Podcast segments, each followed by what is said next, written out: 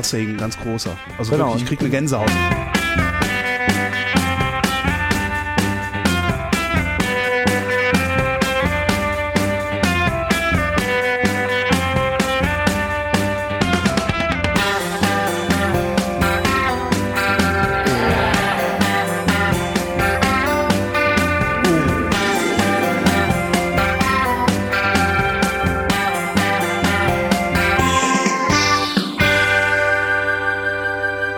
Dieser Podcast ist Teil des Podcast-Netzwerks dbpdw.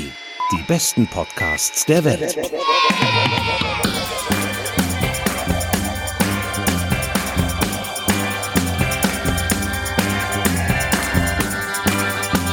Herzlich willkommen bei mir und du Gespräch. Mein Name ist Markus und neben mir sitzt auch ein Markus. Hallo Markus. Hallo Markus, der mit C. Ja, genau, du bist der mit C, ich bin der mit K. Und wir haben ja schon mal zusammen gepodcastet und das ist jetzt schon dreieinhalb Jahre her ungefähr. Ja. Damals sprachen wir über Sid Mead und Simon Stolenhag. Genau, ja. War zu der Zeit eigentlich schon die Serie von Stalenhag raus? Äh, ja, okay, mit ja, haben wir genau. auch gesprochen. die Stimmt, waren dann genau. ganz Ja, frisch genau. und Ja. äh, da haben wir die auch mit ins Programm Stimmt. genommen. Richtig, ja. Ja, schön, dass du mal wieder da bist. Ja. Und äh, Lange noch gedauert. Genau, bevor wir jetzt gleich über unser Thema sprechen, du bist ja jetzt selber auch selbstständiger Podcaster. Du bist ja nicht nur Gast, sondern das hast einen eigenen Podcast äh, mit einem Kollegen zusammen und ihr redet über Star Trek. Ja, also mit meinem Cousin zusammen. Mit deinem Cousin. Wir machen jetzt den ähm, Boldly Pod Star Trek im Review ähm, Podcast, wo wir halt die goldene Ära, die erste goldene Ära der Star Trek Serien durchgehen. Also wir fangen jetzt mal mit The Next Generation an, sind jetzt in der ersten Staffel bei Folge 7 kommt am Montag raus. Also Ja, ist, äh, wir haben uns eingegruft, langsam, tontechnisch auch. Ja, und äh, wundern uns über die Absurditäten der ersten Staffel auch. Also ja, da Es gibt's ist- so einige. ja, es ist teilweise wirklich ähm, zum Haare raufen. Ja, ja. ja. Großartig. Ja, schön. Ich finde ja, es kann nie genug Star Trek Podcasts geben. Da bin ich froh, dass du das so sagst. Da wusste ich nämlich nicht. Ich habe mir immer gedacht, ja, es braucht nicht noch einen, aber ich habe halt Bock drauf. Ne? Also Ja, also ich meine, die Unkenrufenden sagen ja sowieso, es braucht eigentlich überhaupt keine Podcasts Das mehr, wo stimmt. sich zwei Männer unterhalten. richtig. Aber ich sag so, ich sag immer so, man muss sie ja nicht hören. Nee, genau. So, von Genau. daher, also Nö, alles gut. Aber ich empfehle euren Podcast auf jeden Fall. Hört da mal rein, wenn ihr gerne äh, Podcasts über Star Trek hört. ja, So, wäre schön. und Star Trek ist auch gar nicht so weit weg von unserem heutigen Thema. Das stimmt. Ist schon mal eine These, die ich raushaue. ja, durchaus. Äh, wir reden nämlich über Carl Sagan, den großen Astronomen und vor allen Dingen, ja, Wissenschaftskommunikator. Das ist Ja. ein komisches Wort. Science Wissenschaftsvermittler. Communicator, ja. Der Vermittler. Wissenschaftvermittler, genau. Ja. Und aber auch über Lynn Margulis in einem zweiten etwas kürzeren Thema. Lynn Margulis äh, war mit ihm verheiratet und Lynn Margulis war eine sehr interessante Biologin. Sie hat Mhm. äh, die Biologie, ähm, äh, zumindest in ihrem Bereich, im Bereich der äh, Zellbiologie, äh, ein bisschen aufgerüttelt und durchgeschüttelt. Hm. Und ähm, über sie werde ich dann im zweiten Teil auch ein bisschen sprechen. Große Geister zusammengekommen. Ja, genau, genau. Ja. Power Couple, ja. Be beziehungsweise Power Couple äh, war ja dann ja vielleicht eher mit seiner letzten, also mit seiner dritten Frau, der Andrian, ja, komplizierter Name, Andrian. Ja, mit der er sehr viel zusammengearbeitet hat und ähm, Bücher geschrieben hat und die auch an der Fortsetzung oder Neuauflage der großen Serie beteiligt war, nämlich Kosmos. Und äh, ich denke mal, um diese Serie wird sich unser Gespräch vor allen Dingen drehen. Mhm. So, Carl Sagan. Ähm, Markus, kanntest du Carl Sagan? Also wie, wie Ja. ist der dir bekannt geworden? Kannst du dich dran erinnern? Also ich glaube, ähm, den, den, als der Film Contact rauskam Ja. in den 90ern, da wusste ich noch nicht, wer Carl Sagan ist. Also nicht wirklich. Er war vielleicht irgendwie immer im Hintergrund. Ähm, das habe ich erst später erfahren, dass der Roman auch auf seinen Büchern basiert. Bis dahin dachte ich dann immer, okay, er ist ein Wissenschaftler, aber dass er auch fiktionale Texte schreibt, das war für mich halt, äh, das war für mich neu. Aber ähm, ich glaube, da war, da, dann kam irgendwann so im Hintergrund ja Carl Sagan, der, der halt auch diese Sendung Kosmos gemacht hat. Und das habe ich aber so auch in den letzten Jahren irgendwie erst erfahren. Also in den letzten Jahrzehnten jetzt so. Ähm, Ich denke, was mir am meisten von ihm so in Erinnerung geblieben ist, beziehungsweise was, womit ich mich am meisten verbunden fühle, ist diese Pale Blue Dot ähm, Ansprache Mhm. von ihm, weil ich die in den letzten Jahren noch immer gerne so als Weihnachtsgruß gepostet habe, Oh ja, weil ich immer schön. schön. schön als so eine nicht christliche These so fand, die Mhm. man auch mal zu Weihnachten so veröffentlichen kann. Das fand ich mal ganz gut. Ja, voll gut. Ja. Äh, genau, da kommen wir dann auch drauf zu sprechen, auf den kleinen blassen Punkt. Mhm. Ja, Ja. also Spoiler, es geht hier um ein Foto von der Erde aus äh, sehr, sehr weiter Entfernung. Ich ja, vom- aufgenommen von der Voyager-Sonde, Ja. die einmal irgendwie ihre Kamera in die andere Richtung gerichtet hatte, also auf einen, seinen äh, Wunsch hin auch, weil die ja sonst eigentlich ähm, was anderes aufgenommen hat. Die haben die gedreht und haben dann ein Bild von der Erde gemacht, irgendwie auch mit einer Reflexion der Sonne. Also irgendwie sieht's aus, als wenn die Erde in so einem Lichtschein wäre. Mhm. Ja, und äh, das ist dann halt wirklich nur ein ganz kleiner schwachblauer Pixel auf dem Bild und ähm, ja, daran hat er halt den Menschen mal gezeigt, wo sie stehen, aber Ja. auch nicht unbedingt in einer schlechten Art und Weise. Ja, ja. Ja, Okay, darauf wird's denke ich, mal hinauslaufen, äh, wenn wir gleich über Sagan reden. Ich würde aber vielleicht mal ein bisschen... Nee, ich sage erst mal, wie ich auf Sagan gekommen bin, weil ich finde es so interessant, das war ja... Äh, also Kosmos, diese Serie kam 1980 in den USA raus mit 13 Folgen und drei Jahre später ist sie wohl in deutscher Übersetzung gelaufen. Da war ich noch zu jung und zu Mhm. klein, um Fernsehen zu gucken. Und dann habe ich später diesen Namen nie gehört, was komisch ist, weil ich finde diese Arbeit und die, die er gemacht hat, diese Wissenschaftsvermittlung, damit bin ich ja doch irgendwie aufgewachsen. Also ich denke da immer nur an die Was ist was Bücher, ja. die ja auch Das teilweise von, renommi ja, von renommierten Astronomen geschrieben worden sind oder anderen ähm, Wissenschaftlern, die das ja irgendwie in schriftlicher Form für Kinder gemacht haben, was Carl Sagan macht. Ja. Und ich glaube, vieles, was uns so begegnet in der Arbeit von Sagan, kam dann in ander, etwas anderer Form dann auch in den Was ist was Büchern oder ähnlichen äh, ähm, Büchern vor oder dann halt auch im Fernsehen, da war das dann äh, Joachim Bublatt, der ähnliche Sendung. Oder davor noch Heumer von Ditfurth, aber das war wirklich noch vor unserer Zeit. Der, ich glaube, der mit dem kann man ihn auch am nächsten vergleichen. Der hatte so Ende der 70er, Ja. Anfang der 80er Jahre auch so eine Art, ja, so eine Wissenschaftssendung. ja, Aber naja gut, halt in der deutschen Form ein bisschen staubiger ja, vielleicht. ja, Ja, und mit einem anderen Ansatz vielleicht sogar, ja. Aber das wäre so die nächste Vorstellung, die man so da, mit dem man es vergleichen könnte, glaube ich. Ja. Ja. Ähm, den Film Contact habe ich damals auch mit großer Begeisterung gesehen und mir sogar das Buch dann dazu ausgeliehen. Mhm. aber nicht gelesen, weil es war mir zu dick und ich wusste ja eigentlich schon, worum es geht. Aber da ist mir der Ge äh, äh, Carl Sagan ein Begriff geworden. Und dann als äh, früher Podcast-Hörer von Tim Pritloff und äh, Holger Klein, die haben, glaube ich, bei NSFW damals immer mal wieder über Carl Sagan Ach geschwärmt. So. Da kann ich mich schon gar nicht mehr dran erinnern. Aber ja, ich habe das ja auch Die mal gehört. immer- ja. Okay. Genau, das hatte ich noch so im Hinterkopf, dass du das, Mhm. Kopf, dass du das auch gehört hast. Mhm. Und die haben immer mal wieder über Carl Sagan geschwärmt. Ja. Und ja, so dachte ich, Carl Sagan, äh, über den müssen wir mal sprechen hier im eine Podcast. schillernde Persönlichkeit. Eine schillernde Persönlichkeit, ja, und auch irgendwie noch bis jetzt recht unbefleckt, so, während man ja bei einigen dann doch, dann sind dann die unschönen äh, biografischen Details äh, rausgekommen. Ähm, bei Neil deGrasse Tyson, Tyson seinem äh, selbsternannten Nachfolger ja auch irgendwie, da gab es ja. Ja. dann auch irgendwelche Anschuldigungen ähm, in Bezug auf ähm, sexualisierte Gewalt oder Belästigung. Ja, bei, bei Carl Sagan zum Glück noch nicht. So, Ja. also man kann ihn noch ein bisschen auf den hoffen wir Sockel einfach lassen. mal, hoffen wir einfach mal, dass er einfach ein charakterlich okayer Mensch war, weil so, das hatte, also macht er auch den Eindruck, wenn man ihn so mitbekam, also in dem, was man so sehen kann.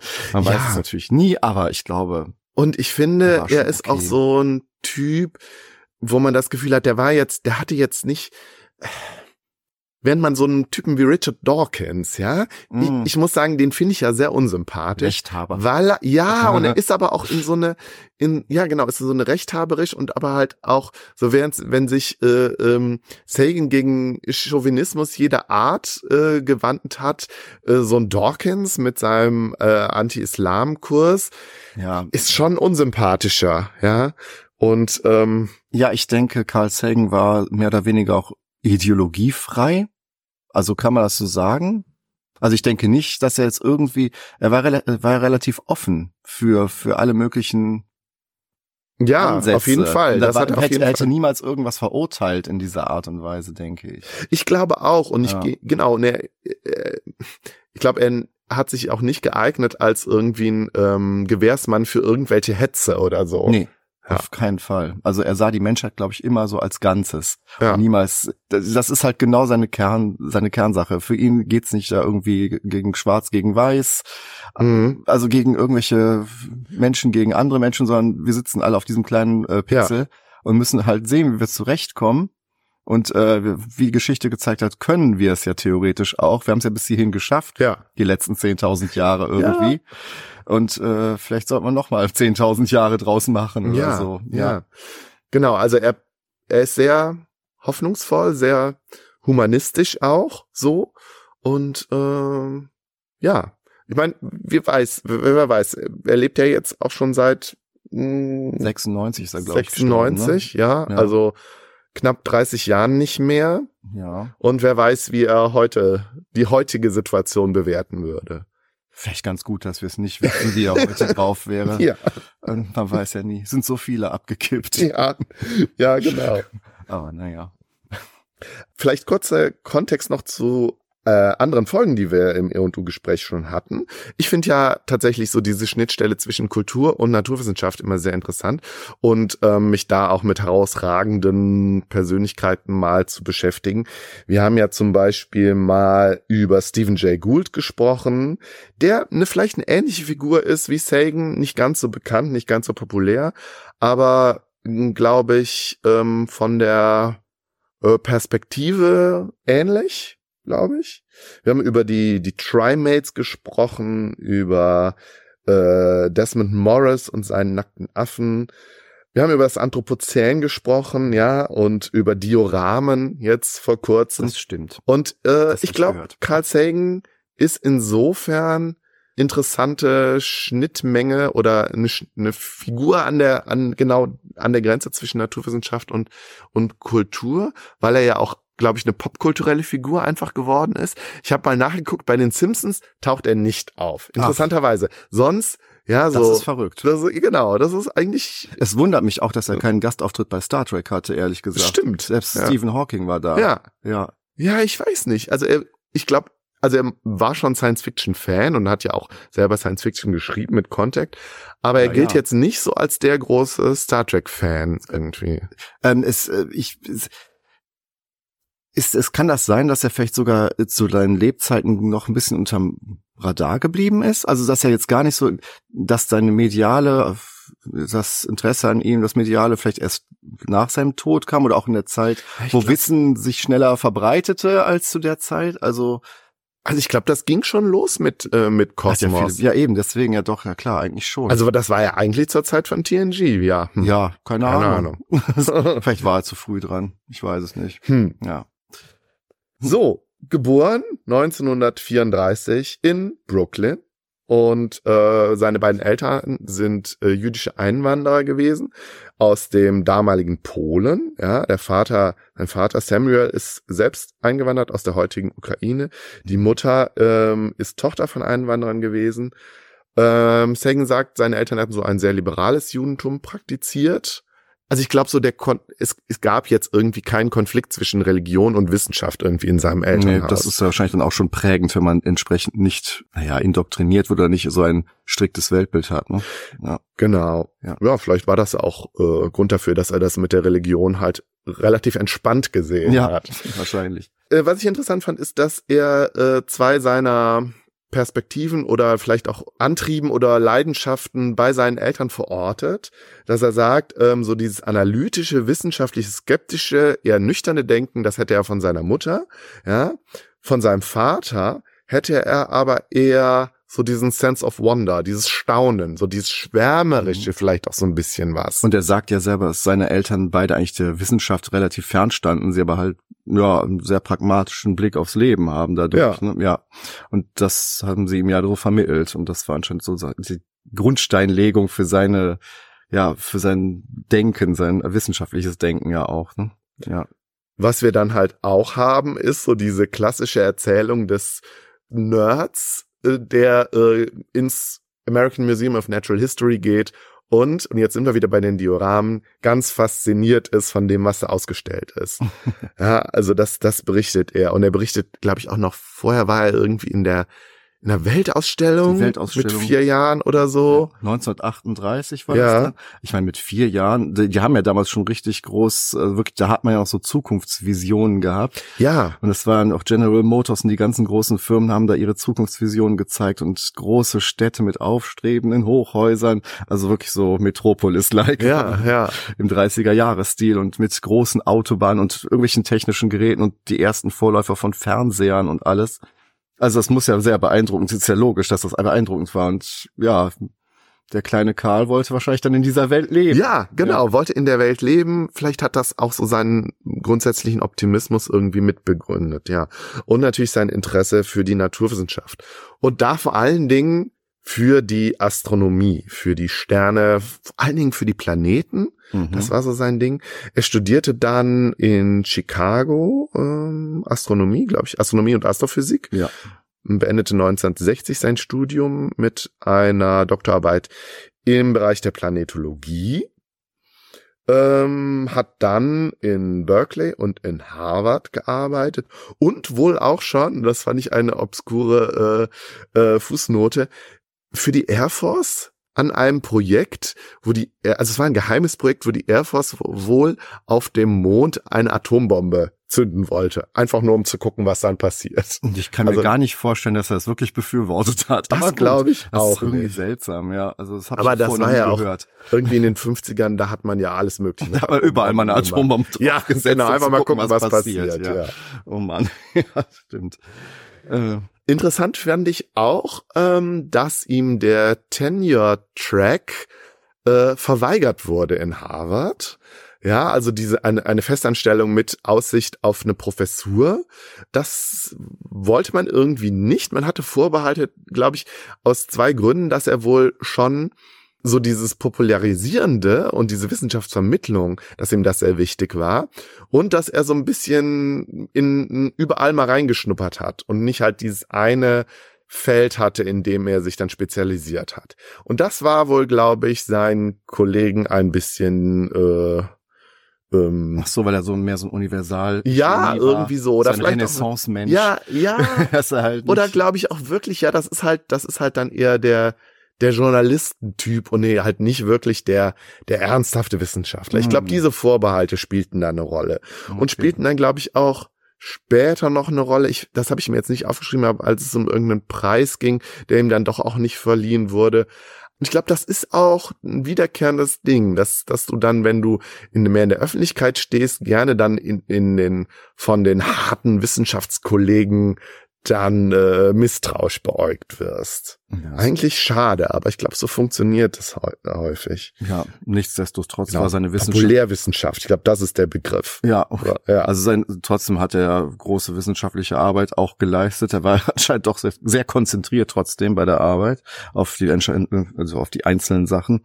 Also er hat ja bei den Venus-Missionen, bei den Mariner- und Pioneer-Missionen hat er mitgearbeitet, ähm, also wo man zum ersten Mal überhaupt über die atmosphärische Zusammensetzung der Venus was erfahren hat. Genau, man ging ja davon aus bis dato, dass die Venus, weil die ja so ein, äh, eine, eine durchgängige Wolkendecke hat, dass da so ein tropisches Klima herrscht und vielleicht auch wirklich Leben existiert, so Okay. Regenwälder, keine Ahnung. Also ich erinnere mich an ein Bild, was ich als Kind mal gesehen habe in einem Buch.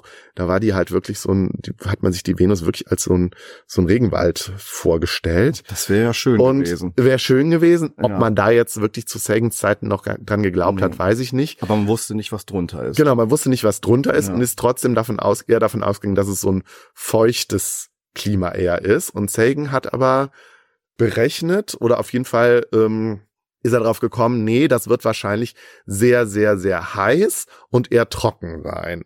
Und heute wissen wir ja auch, und ich glaube, das ist dann durch die Mariner, war Durch das? die Mariner und, ja, und die Pioneer-Mission gibt's Ja. äh, zur Venus, wo sie halt äh, die Atmosphäre untersucht haben. Und ja, man hat ja nicht lange untersuchen können, weil die ganzen Sonden, die in die Atmosphäre reingegangen sind, haben ja nicht lange gehalten. Ja, das, weil der Druck halt so stark ja, ist, das ne? ist eigentlich eine höllische Atmosphäre. Genau, und eben halt Ja. nicht äh, kein subtropisches Ist. Paradies. Ja, also hat man eigentlich dann in den 70ern äh, zum ersten Mal überhaupt Erkenntnisse über die Atmosphäre von der Venus gewinnen können. Das, was vorher nur spekulativ. Genau, genau. Aber er hat richtig spekuliert, so Ja. Sagan. Also ich weiß jetzt nicht, ob er äh, wie genau seine Voraussagen waren, aber ja, auf jeden Fall genau.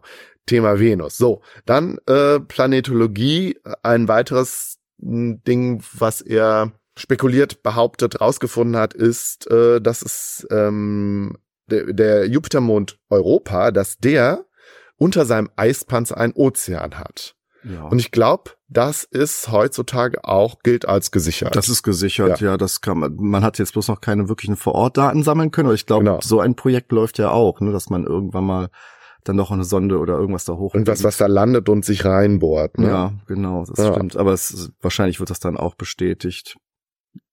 Also interessant finde ich ja auch jetzt gerade mit der Venusatmosphäre auch ähm, davon abgeleitet ähm, sein sein Engagement auch für ähm, also gegen den Klimawandel Mhm. weil er auch oftmals gesagt, also das oftmals auch damit verglichen hat, also in seinen Reden, wenn wir ja nicht aufpassen, dann kommen wir irgendwo dahin, wo die Venus heute schon ist. Also wenn wir jetzt äh, zu viel CO2 in der Atmosphäre machen, das hat er auch gerne mal so als Szenario hergenommen. Schreckensszenario, ja, als ne? Schreckensszenario, ja, genau. Ob das Weil- jetzt wirklich so wird, Ja. aber um den Leuten zu sagen, also wir müssen aufpassen, sonst wird unser Planet irgendwann zu so einem äh, Höllenloch wie die Venus. Durch das, durch den Treibhauseffekt. genau, durch ne? den Treibhauseffekt. Ja, weil ja. den sieht er, glaube ich, bei der Venus auch sehr stark. ja, Also, dass die Sonne strahlt quasi dann doch irgendwie oder heizt irgendwie die Atmosphäre auf und die Ja. Hitze geht aber nicht verloren und deswegen ist es da so das- völlig heiß. Ja, und das war halt immer ein gutes Beispiel, was er dann anbringen konnte. Vielleicht auch ein Teil seiner Wissensvermittlung, um Ja, zu sagen, ja, also ja. sehe ich ja, so könnte es auch sein, wenn ihr nicht aufpasst. Ja, und dann hat er dann ja auch schon die Erkenntnisse aus der Astronomie genommen, um allgemeinere Aussagen zu treffen. Ja, und auch das irgendwie auf den Menschen zu beziehen, Ja. auch, dass das irgendwie äh, begreiflich dass wird. es uns ja, irgendwie genau. auch betrifft. Ne? So, ähm, ich fand auch noch interessant, dass er sich auch mit dem Saturnmond Titan beschäftigt hat. Der gilt ja heute als einer der erdähnlichsten Objekte im Sonnensystem. Der ist natürlich äh, beim Saturn, ja, also ist sehr, sehr weit weg, da ist es eiskalt. Aber ich glaube, die Atmosphäre funktioniert ähnlich, auch wenn sie anders zusammengesetzt ist, als die auf der, äh, wie auf, auf der Erde. Und es gibt da wohl Mhm. auch ähm, Seen und Flüsse und Meere, allerdings glaube ich nicht aus Wasser, sondern aus einem anderen Stoff, habe ich mir jetzt Irgendwas, nicht was bei uns wahrscheinlich gasförmig ist. Gen ja, wahrscheinlich, genau. genau. Aber da äh, hat er spekuliert und das ist dann auch später, glaube ich, durch Forschung erwiesen worden, dass er da recht hatte. Mhm. Mhm. Sein Lieblingsthema vielleicht ist aber ja die Exobiologie. Das hat ihn ja auch schon als Kind fasziniert, als er Science-Fiction-Romane gelesen hat. Exobiologie, also die Erforschung von außerirdischem Leben. Natürlich wissen wir dann noch, also es ist noch kein Hochspekulativ. außerirdisches Leben entdeckt Ja, worden. Ja? spekulativ, aber ähm, für ihn äh, komplett nicht ausgeschlossen, weil Ja. anhand der Zahlen allein schon hat er sich das äh, ja gedacht, das kann nicht sein, dass wir alleine sind und äh, da kann man ja mal drüber nachdenken. Genau, es Also, gibt ja, ja diese Drake-Gleichung von dem Frank Drake, mit dem er auch zusammengearbeitet hat, die ja, wo man ja irgendwie mh, errechnen kann, wie viele mögliche äh, außerirdische Zivilisationen es gibt. Und ich glaube, da ist auf eine bestimmte Zahl gekommen, ein paar Millionen oder so in der in der Milchstraße. Wobei das natürlich schwierig ist, diese Drake-Gleichung, weil du musst ja für bestimmte Faktoren bestimmte Variablen haben, die Ja. man da zu dem Zeitpunkt noch nicht hatte. Und auch wie viele Planeten es überhaupt gibt. Ich meine, Carl Sagan war halt auch der Vertreter, also der These, dass es halt, da draußen gibt es schon viele Planeten, aber also diese Exoplaneten-Sache kam erst später nach seinem Tod. Also das Ja, das war ja das- auch quasi in unserer Lebenszeit. Genau. Also das war in ja den auch 90ern hat es gab's auch ke- Ja. so gut wie keinen nachgewiesenen anderen Planeten und heute wissen wir, dass im Schnitt um jeden Stern da draußen mindestens ein Planet äh, kreist. Was ich also so im Schnitt, ne? finde, was ich so krass Ja. finde. Man wusste das damals noch gar nicht. Man Nee. hat es nur spekuliert. Und das heißt, ähm, wie viel Science Fiction da auch wirklich reine Fantasie war. Also, ne? Ja, oder also, wie viel ja, wissenschaftliche Spekulation einfach erstmal so ins auch ins äh, einfach mal ins gerade Wohl ging. so Ja, in ja, ja. Aber genau. heute kann man es natürlich viel besser, könnte er heute auch viel besser dann nochmal das im Grunde durchrechnen. Also, genau, ist dann ja belegen. wahrscheinlich auch passiert ja, worden. ist so. durchaus. Ja. Und äh, es gibt ja immer mal wieder ähm, Exoplaneten, die als Kandidat gelten ja. für, ähm, für, für, für Leben tatsächlich. Ich weiß ja auch bei Contact, bei dem Film, Oder? Wie ist das da? Geht's da nicht auch um einen Da Oder bringe ich da jetzt was da durcheinander kommt mit kein einem anderen? wirklicher Planet vor, aber man weiß, man bekommt Ach nee, das war- Signal, aber wo sie dann hingeschickt wird, das Ja. weiß man ja gar nicht. so Nee, ich habe jetzt ne? äh, die diese äh, relativ aktuelle französisch-britische Serie, glaube ich, äh, War of the Worlds angefangen zu gucken. Und da geht's halt darum, dass die ein Signal bekommen von einem Exoplaneten, wo sie immer schon gedacht haben, Mhm. der äh, könnte Leben beherbergen. Okay. Ja, so, habe ich jetzt im Kopf durcheinander gebracht. So, genau, also er ist von der Existenz von Exoplaneten ausgegangen, hat aber auch spekuliert, dass es theoretisch möglich wäre, dass auf Europa in diesem Ozean Leben möglich ist, dass sogar auf dem Jupiter in der Atmosphäre Leben möglich ist und da sind so zwei Szenarien von äh, außerirdischem Leben irgendwie hat er glaube ich mitentwickelt, die heute glaube ich immer noch populär sind. So, also einmal so irgendwie riesige Quallen oder Wale, die in der Atmosphäre leben Ja. oder dann halt äh, in einem Ozean ohne Sonnenlicht, wo dann irgendwelche äh, äh, Bakterien leben und dann auch irgendwelche fischartigen Wesen und so. Da gibt es doch auf Netflix auch diese, Mhm. äh, diese Doku, ne? Mit Genau. Diesen, äh, da hattet ihr doch auch schon mal Genau, gesprochen ja. Da gibt es mehrere Ich glaub, Dokus. das- ich glaube, das, das ist auch- einfach auch so eine Trope geworden. das ist auch mit inzwischen. eingeflossen. Ja. ja. Das ist auf jeden Fall, ja. Äh, er hat sich auch mit dem UFO-Phänomen auseinandergesetzt, was in Hm. den 50ern ja sehr populär war und äh, man einfach davon ausgegangen ist, dass alle unerklärten ähm, fliegenden Objekte äh, von Außerirdischen stammen. Er fand das interessant, aber ist nie davon ausgegangen, dass es tatsächlich von Außerirdischen ist. Nein, es ist so nicht sein Schwerpunkt gewesen. Und hat auch. damit auch, ja. glaube ich, die Exobiologie so ein Stück weit ähm, verwissenschaftlicht. Ja. Ja, und gesagt hat, ja, wir können uns mit außerirdischem Leben beschäftigen, aber das hat nichts mit UFOs zu tun. Nee. Aber das UFO-Phänomen können wir trotzdem untersuchen, weil es so, ähm, so ein, es gibt so ein öffentliches Interesse einfach daran. Das ist so ein Hype-Thema. Ist vielleicht auch irgendwie so ein bisschen eine, eine, eine Moral Panic oder so. Vielleicht kann man es kulturhistorisch betrachten. Ja. Psychologisch. Also schon eher. Man kann es aber auch äh, auf jeden Fall die Banken, ne? Ja. Man kann klar machen, dass es eben, äh, dass es Beweise gibt oder ähm, Hinweise, sehr starke Hinweise darauf gibt, dass es eben nicht von Außerirdischen, dass sie nicht von Außerirdischen stammen und dass es keine Entführung durch Außerirdische gibt. Ja. Und so kann man natürlich auch das wissenschaftlich-kritische Denken ein bisschen unter die Leute bringen. Ja. Na, es ist auf jeden Fall sein Schwerpunkt, war ja immer eher die wissenschaftlichen Fakten zu vermitteln.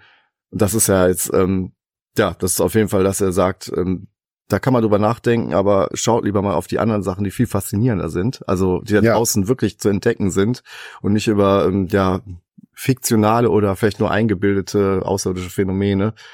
Wir haben da draußen viel fantastischere Sachen, die wirklich existieren Mhm. und wo man wirklich spekulieren könnte, was daraus, ähm, was sich daraus ergibt. Also das, das, das finde ich eigentlich so, ist halt die Aussage, denke ich. Also das UFO-Phänomen an sich hat er jetzt nicht popularisiert in dem Mhm. Sinne, als er wohl dann eher. Aber er hat sich auch nicht drüber lustig gemacht. Nee, nee, das ne? ähm, grundsätzlich macht er sich eigentlich, glaube ich, auch über niemanden Nee. lustig. Das ist auch, ähm, es gibt ein Video, wo er bei der Universität eine Rede hält und hinterher noch Fragen beantwortet. Und aus dem Publikum, es gibt ja natürlich immer so Studenten, die glauben, sie wissen irgendwie gerade mehr als Ja, alle anderen das ist halt stellen halt komische Student, Fragen und er aber er antwortet wirklich sehr vernünftig und äh, stellt Gegenfragen, um halt auch irgendwas auszulösen in den Leuten.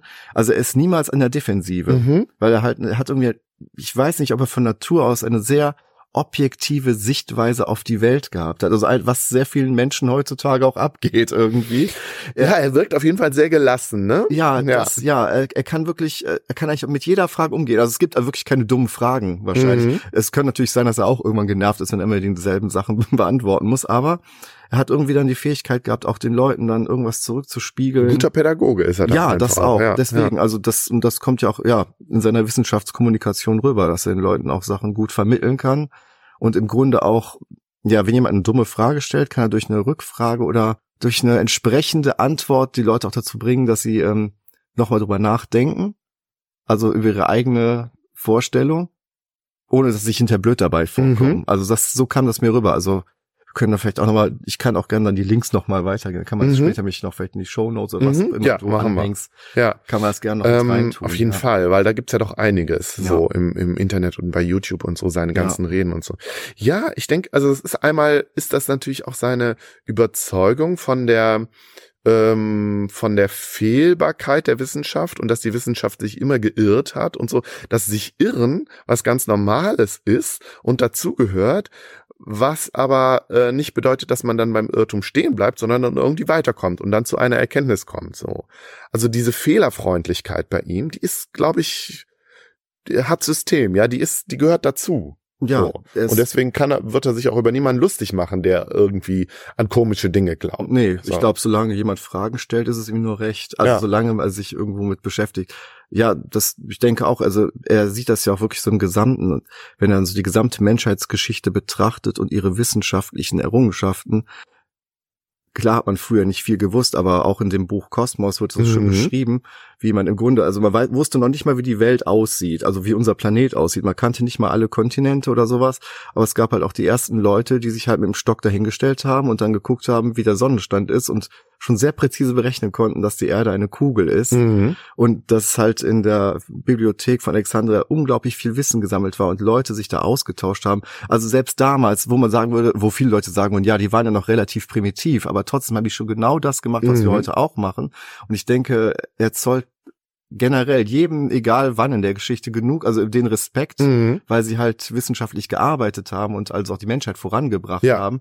Und das ist halt so, also er hat so einen allgemeinen Res- Respekt Ja. für die Menschheitsgeschichte und die Wissenschaftsgeschichte. Also das ist so, er wird niemals Respekt sagen, ist ein guter Begriff, ja. ja, wir sind heute so viel weiter als früher. Also das ist halt auch nur ein Abschnitt, in dem wir uns gerade befinden. In, in Mhm. 2000 Jahren wird man auch sagen, ja, die waren schon recht weit, aber nicht so weit wie wir. Aber also man muss das halt immer Relation setzen. Genau, dass er das auch, ähm, also es ist halt auch so ein, so ein Balanceakt, finde ich, zwischen so einer Relativierung der, des momentanen Wissens, Ja. auch im Betracht der Wissenschaftsgeschichte, aber halt auch, äh, dann jetzt nicht zu, nicht zu resignieren und zu sagen, ja, dann gibt's halt überhaupt kein richtiges Wissen, ne, so, sondern auch zu sagen, ja, aber es gibt einen Fortschritt in der Wissenschaft und auch wenn wir nie quasi alles wissen können und nie so äh, den Stein der Weisen finden werden, ich meine, so funktioniert Wissenschaft, also moderne Naturwissenschaft ja auch einfach nicht. Ja. Es gibt ja dann so diese Falsifizierung, ne, also dass man immer daran arbeitet, äh, letztlich seine eigenen Post Postulationen zu widerlegen und so.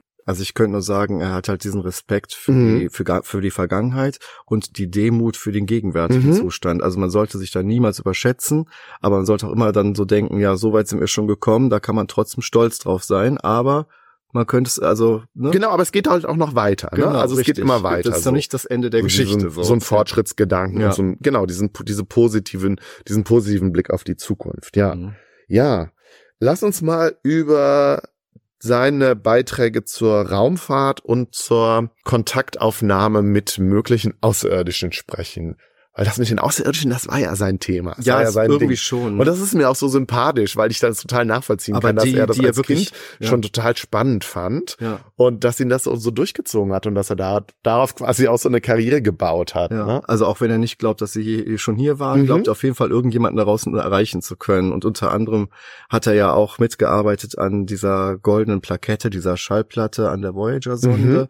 Es waren sogar zwei, das wusste ich gar nicht. Ich wusste auch gar nicht, dass zwei Vo- Voyager-Sonden gleichzeitig äh, äh, abgeschickt wurden. Hm, war das dann die eine mit der Schallplatte und die andere mit dem Motiv? Nee, das also pass auf. Es das gleiche. Ähm, es gab erstmal die beiden Pioneer-Sonden, Ah, okay. 1972 und 1973. Hm. Das war ja nur dieses Bild, dieses ganz bekannte mit dem nackten Mann und der nackten Frau. Und im wo nur der Mann äh, grüßt und die Frau etwas beschämt an der Seite steht. Ja, das ist, so, das ist äh, von, von seiner damaligen Frau, der ähm, Linda Salzman Sagan, Ah, die Künstlerin. genau, entworfen worden Ja. und äh, ein bisschen Ja. kritisiert aufgrund seines ähm, Androzentrismus, ja, also dass der Mann äh, eine etwas aktivere Frau Position, passiv daneben genau, steht. ja, ja, Ja, und aber da sind ja auch noch andere Informationen etwas Äh. kryptischerer Art drauf. Also das, die, das Sonnensystem Ja. ist abgebildet und auch, glaube ich, die Sonde, die da von dem dritten Planeten weggeht. Mhm.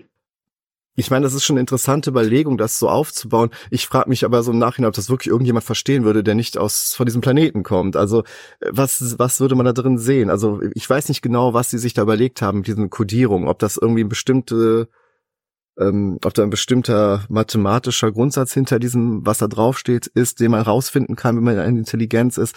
Mit dem Bild habe ich dann wahrscheinlich noch mehr Probleme, weil die Darstellung von zwei Menschen, die muss von der außerirdischen Existenz nicht mehr erkannt werden als zwei Entitäten. Hm. Also ich, es ist ein netter Versuch gewesen, ja. auf jeden Fall, aber habe ich mich immer gefragt, wie sinnvoll das ist. Mal abgesehen davon, dass das Ding wahrscheinlich sowieso nirgendwo landen wird oder irgendwo aufgefangen wird. Die Wahrscheinlichkeit ist ja eher verschwindend gering. Ich glaube, es wird, ich es weiß es, ich glaube, bei der Voyager wird es, bei einer der beiden Voyager-Sonnen wird es so sein, dass sie in 40.000 Jahren erst den nächsten Stern erreichen. Ja, das ist, ja, wenn sich vorher ja. von den Klingonen abgeschossen Genau. Ja. oder in ein Wurmloch fällt und dann äh, auf dem Planeten der Borg landet jo. und da umgebaut wird. Ach so, ja, ja. richtig. Das war die das Origin war die, Story. Ja, ich glaube, aber auch unbestätigt. ja, man wird ja heutzutage sagen, also das ist ja nur, es ist halt irgendwie wissenschaftlich begründet, aber es ist ja im Grunde auch nur ein Medienstand, weil es hm, macht ja. ja, es macht ja keinen wirklichen Sinn. Es ist außer vielleicht ein Bewusstsein dafür zu schaffen, dass man Botschaften nach außen geben kann, weil wir davon ausgehen können, dass jemand da draußen ist. Es hat was Romantisches, finde ich. Und ich glaube, ja. er ist ja, er ist ja irgendwie auch ein verkappter Romantiker. Irgendwie so. schon, ja. Und ich kann mir aber gut vorstellen, dass sich heute, also dass das so einen Anstoß gegeben hat damals, so diese Überlegung, ja, wenn wir eine Botschaft an Außerirdische senden, wie sollte die aussehen? Wie sollte die halt auch logisch aufgebaut sein? Mhm, ja, ja. Und es gibt ja auch diese Radiobotschaft vom Arecibo-Teleskop ab 1974 vor allen Dingen von dem Frank Drake initiiert. Da hat Sagan aber auch mitgearbeitet. Und die ist ja so in Binärcode versendet ja. und ist, glaube ich, ein bisschen schwarze Quadrate, die irgendwelche Bildmuster. Genau, wenn man es dann in in Bild in einem Bild umsetzt. Und ich glaube, die ist schon ein bisschen advanceder gewesen. Ja. Also da hat man sich mehr Gedanken gemacht. Da kann ich mir auch eher vorstellen, dass wenn das jemand auffängt, klar wird, dass es eine künstliche Botschaft ist, ja. dass es nicht irgendwo ein Quasarausbruch war, was das ja. passiert hat. Also wenn das jemand auffangen könnte, ja. Genau, das ist ja dann auch irgendwie Thema im Film und Buch Contact. Ja. Dass wir, also die Menschen, empfangen eine Botschaft von Außerirdischen, die vom Prinzip ähnlich aufgebaut ist, glaube ich, wie diese Arecibo-Botschaft. Ja. Äh, genau, also diese Pioneer-Plakette und dann diese Golden Records von, von Voyager 1977. Und da sind dann ja auch ist ja auch Ton und Bild ist da ja, glaube ich, mit kodiert. Ja, da irgendwelche Lieder und äh, Leute, die Hallo sagen und so. Genau. Ne? Ich glaube, sein Sohn darf da was sprechen ja. und man hört ihn selber lachen. Ähm, ich finde aber diese Voyager-Plakette oder diese Voyager-Record finde ich so interessant. Das ist eigentlich auch was für eine eigene Folge. Kündige ich jetzt schon mal an, wird aber wahrscheinlich auch ein bisschen dauern, bis wir da mal ausführlicher drüber sprechen. Also so gesehen ist Carl Sagan eigentlich eher so ein Träger, also so eine Art Werbebotschafter für die Wissenschaft. Also ja. die Aktionen, die er gemacht hat, haben jetzt nicht den direkten Sinn eines wirklichen Ergebnisses, sondern eher ähm, ja, halt Popularität für Wissenschaft im Allgemeinen zu bringen. Vielleicht, dass dann Leute auch gewogener sind, wenn für die NASA Geld ausgegeben werden soll. Total. Dass ja. halt auch das äh, irgendwie, ja, dass sie das als berechtigt ansehen. Ja, Menschen, ja, ich glaube, aber er war da auch mit einer der ersten. Also ich ja. könnte mir gut so vorstellen, er hat das so mit erfunden, so dieses, die Wissenschaftsvermittlung, ja, ja. Science Communication. Und ähm, ja, er war da auch so ein bisschen was Amerikanisches irgendwie. Ich meine, es ja. ging nicht nur um Wissenschaft, es ging halt auch wirklich um dieses Medien, ja, das irgendwie nach vorne zu bringen und das auch zu promoten halt. Das ist als Wissenschaftspromoter ist ja. im Grunde so. Ja, und ich glaube so so Leute wie, was weiß ich, wer, wer ähm, äh, wie heißt die eine, die dieses, die diesen YouTube-Kanal hat? So und so Lab, hab ich den Namen vergessen. Oder so, so ein Harald Lesch oder so. Ja ich glaube, die sind alle ohne, die sind in der Tradition. Carl Sagan nicht zu denken, ja. Ja, ja, sicher, ja. Ja, das wäre, das wäre sehr interessant, wenn der heute noch leben würde. Ja. Wirklich, es wäre, ja. oder wenn er halt später gelebt hätte, wie er heute oder, Sachen ähm, würde. Wie ist der von Quarks und Co. Ranga Yogeshwar. Genau. Ist ja so ein bisschen vielleicht eine Figur für Deutschland. Neben dem Bublat und von Ditford Aber ich finde, so. das kann man alles nicht vergleichen mit ihm irgendwie. Er ist wirklich, ja, er ist halt wirklich das, ähm, so ein Bild von so einem universal. Ja, er ist halt auch Menschen. sehr sympathisch und charismatisch. Das kann man ja. einfach nicht anders sagen. Man hört ihm gerne zu. Er hat ja auch so eine bestimmte Intonation und ja, so. Ich finde sogar manchmal ein bisschen irritierend, wie er spricht. Ja. Also wenn er Reden hält, dann ist das manchmal so, also an dieser Stelle ich den Satz jetzt nicht so betont ja. oder das ist ganz komisch, aber trotzdem man kann ihm gut zuhören dabei und wenn er frei spricht, ist das auch mal wieder was anderes, als wenn er eine Rede hält. Also es ist Ja. Ich habe einen Podcast gehört, ähm, ich glaube, er heißt irgendwie irgendwas mit Gurus, ein, englischsprachiger Podcast. Und da werden eigentlich äh, Gurus dekonstruiert, ja. Schande. Ja, und Sagan Okay. fällt, wird auch als Guru, es gibt eine Folge über Sagan, er wird auch als Guru bezeichnet, Ja. aber als guter Guru. Okay. Also ich finde, was gut Guruhaftes hat er ja auf jeden Fall. ja, er war auch nicht, So. er war ja auch nicht ohne Kritik in der Wissenschaftswelt, weil er, weil er ja halt so Ja. Sehr ausschweifend war, nicht konzentriert auf eine Sache und da gab es halt auch ältere Wissenschaftler, die ihm jetzt eher so ab, Ja, oder ihm wurde Oberflächlichkeit haben. Ja, einfach. Oberflächlichkeit, genau. Oder abgesprochen haben, dass es wirklich so ernst meint halt. Das Ja. ist so, ja, also wenn er jetzt sich so im Empirismus angehangen hat, äh, dann ist, dann ist das halt schon ein bisschen, ja, ist ein bisschen bunter Vogel auch gewesen, ja. Ja, ja. Ähm, ich glaube aber, dass er sich für die Wissenschaft eingesetzt hat. Das kann man ihm Oh ja. Das kann man nicht unterschätzen, das kann man ihm auch nicht vorwerfen. So, er hat eine Reihe an wissenschaftlich, populärwissenschaftlichen Büchern geschrieben. Ähm, ich nenne jetzt mal vier, abgesehen von Kosmos. Über Kosmos reden wir ja gleich noch ein bisschen ausführlicher. Mhm. Zum Beispiel 1975 Other Worlds, wo er über die Möglichkeiten außerirdischen Lebens äh, schreibt. Und das haben wir jetzt schon festgestellt, das war so mit sein Lieblingsthema. Dann 1977 The Dragons of Eden, Speculations on the Evolution of Human Intelligence, äh, wo es ihm um die Evolution des Gehirns halt ging und äh, und über die Entwicklung des Bewusstseins und dass irgendwie der menschliche Geist ja eigentlich nur ein Produkt der Evolution ist und nicht mehr. Ja, ein Bu- Buch, was ich gern mal lesen will und dann vielleicht sogar mal nochmal in einer anderen Folge etwas genauer auf eingehen werde. Er hatte ein paar ganz interessante Thesen, auch irgendwie, dass, dass die äh, Angst vor Drachen ja irgendwie in einer genetischen Verwurzelung, äh, genetisch daran verwurzelt dass die Menschen früher Angst vor, oder die Vorfahren der Menschen Angst vor Dinosauriern hatten. So in der Art, klingt ein bisschen durchgeknallt. Ja. ja. wollte ich mir äh, mal ein bisschen genauer anschauen. So, am bekanntesten ist aber vielleicht das Buch von 1994, Pale Blue Dot. Und das ist ja das, was du eben schon angesprochen hast. A Vision of the Human Future in Space. Ja, basierend wirklich auf diesem Foto, was er ähm, initiiert hat und dieser Rede, die er daraufhin gehalten hat. Ja, oder das ist auch, glaube ich, auch ein Zitat aus, äh, wahrscheinlich auch in Kosmos oder in irgendeinem TV-Zusammenhang, Ja. wo es auch mal halt spr- einspricht. Da gibt's ja auch Videos auf YouTube, Ja, wo es auch schön hinterlegt ist, auch mal mit Bildern und so, oder auch mit diesem Bild. Das ist halt, ja, so diese Essenz von allem, dass wir halt wirklich hier sitzen. Wir haben diese Verantwortung für diesen kleinen Punkt im Ja. Weltraum in der Geschichte. Also, ja, also immer wenn ich das so lese, es ist immer so, äh, ja, deswegen nehme ich es Ja. als Weihnachtsbotschaft. ja, es hat sozusagen. was, Es ist sehr, ja, ja, es hat was Spirituelles irgendwie Ja. so. Also, es, es voller geht, Demut. Ja, es geht ja- ja. Also er hat so diese beiden Dinge, diese beiden Aspekte. Einerseits kritisches wissenschaftliches Denken, Ja. Skeptizismus unter die Leute bringen, ja, und das Ja. ist auch das letzte Buch, The Demon Haunted World, Science as a Candle in the Dark. Und ich meine, das Ja. sagt es ja auch schon so. Also das ist seine Vorstellung halt auch von Wissenschaft. Wiss- Da Wissenschaft geht's um Aufklärung im wortwörtlichen Sinne, ja, Candle in the Dark. Ähm, und er versucht den Leuten in dem Buch halt äh, wissenschaftlich kritisches Denken zu vermitteln. So, aber auf der anderen Seite kommt da ja doch so ein so ein unreligiöser äh, unreligiöse Spi- Spiritualität irgendwie Ja, durch. Was finde ich eigentlich recht modern finde, weil das zeigt ja halt, dass aus Spiritualität auch ab unabhängig von religiösem Glauben funktionieren Mhm. kann. ja. Und ich glaube auch, dass es nur so funktionieren kann in Zukunft.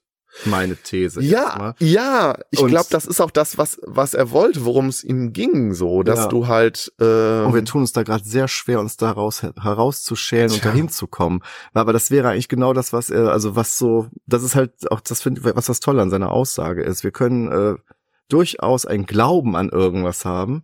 Also weil wenn man Glaube das, an die Menschheit, ja, und generell, wenn man sich das. Universum anguckt, das ist einfach, wir können so ganz viel erfahren, wir werden vieles überhaupt nicht erfahren, wir können eigentlich nur da stehen mit offenem Mund und denken, wow, dass wir daran mit Anteil Mhm. haben können. Und äh, das ist so, ja, das geht auch ohne irgend so einen Gott, der dir sagt, du darfst dir nicht am Pimmelchen spielen oder so, weißt du?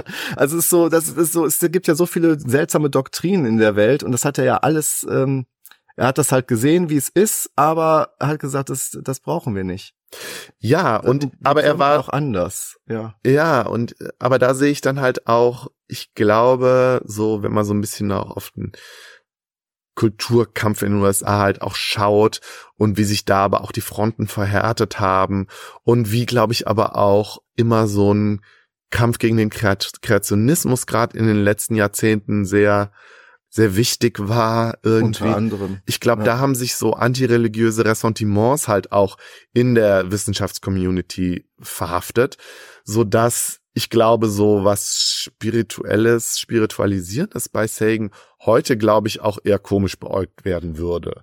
So, Das so ein halt Dawkins, der ist auch ein harter Kämpfer gegen alles, was irgendwie nach Religion Ja, riecht. ja da wir ja, Carl Sagan ja jetzt nicht mehr unter Ja. uns weilt, ist das halt schwierig zu sagen, Ja, ob er heute dann noch irgendwie einen vernünftigen Einfluss haben könnte oder einen ja, regulierenden Einfluss, Tja. mehr oder weniger.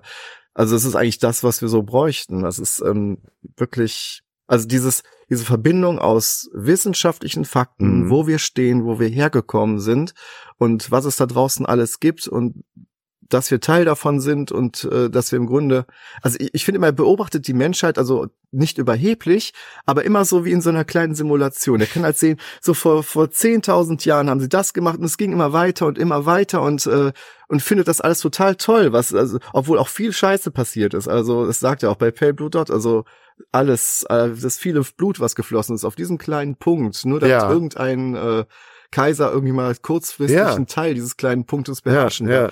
kann. Äh, Das ist alles, äh, natürlich, ist alles Teil der Geschichte, aber generell ist es ja immer diese, dieser positive Ausblick, ähm, was die Menschheit sein kann, wenn sie nur wollte. Ja, ja. Ich Ja. finde das, also ich finde das ja auch einen total schönen Gedanken. So ein bisschen der Wermutstropfen ist bei mir da immer, ja gut, das kannst du natürlich von deiner Position jetzt sagen. Ja. So, aber klar, wenn du jetzt, was weiß ich, äh, sagen wir jetzt mal im Gazastreifen lebst, dann hast du natürlich ganz andere Probleme. Ja. Und so der Appell von so einem Sagan im Sinne von reißt euch mal zusammen. Ist es ja nicht unbedingt. Ne? Die Sache ist ja eher, ähm, also die, die Situation war immer schon scheiße für die Menschen und irgendwie hat sich im All, es geht ihm ja immer nur ums Gesamte. Ja, er genau. beobachtet ja nicht jetzt den Finde ich auch nicht falsch. Ne? Das Einzelschicksal Ja. ist in dieser Hinsicht ja erstmal nicht relevant, auch wenn Ja, es das ist aber Einzelnen auch, natürlich ich, ja, scheiße ist. Ist schwierig, Das das, ist zu richtig, sagen, ne? Ja, natürlich Ja. nicht, aber im, ich meine, im Gesamtverlauf, wenn wir jetzt 10.000 Jahre Ja. zurückschauen, wir, wir wissen auch nicht, wie, was die damals gemacht haben. Sie haben es trotzdem irgendwie aus der Eiszeit geschafft. Es sind Ja. auch sehr viele Leute gestorben, trotzdem sitzen wir heute hier auf dem Sofa. Also ich meine, es sind alles unsere Vorfahren und die haben es irgendwie gemacht und wir sitzen jetzt. Ja, wir, aber halt Ja, nicht, und nicht alle nicht. auf der Ja, Welt. das ne? ist ja, aber ja. Wahrscheinlich, aber trotzdem, ich würde schon, äh, um Karl, für Carl Sagan zu sprechen, ist sein Ansatz ja, dass irgendwann alle Menschen irgendwie ja. Teil, also wirklich auch Anteil haben können an dem, was wir erreicht haben. Also Ja, genau. Also er glaubt schon auch an die ganze Menschheit. Ja. Äh, Im Gegensatz zu, weiß ich nur so nicht, zu, so Typen wie Elon Musk, der irgendwie ja denkt, Ja. ja, ach, reicht, wenn ich ein paar Milliardäre auf den Mars bringe und den Rest der äh, Menschheit Was dem da? Untergang geweiht ist. Ja. ja. ja, ja. Also ich glaube, ja, da ist er dann schon auch noch so der, der klassische Humanist, so, ne? Mhm. Da kann man natürlich auch mal schauen, äh, was wessen was wessen Zeitkind er ist. Also Ja.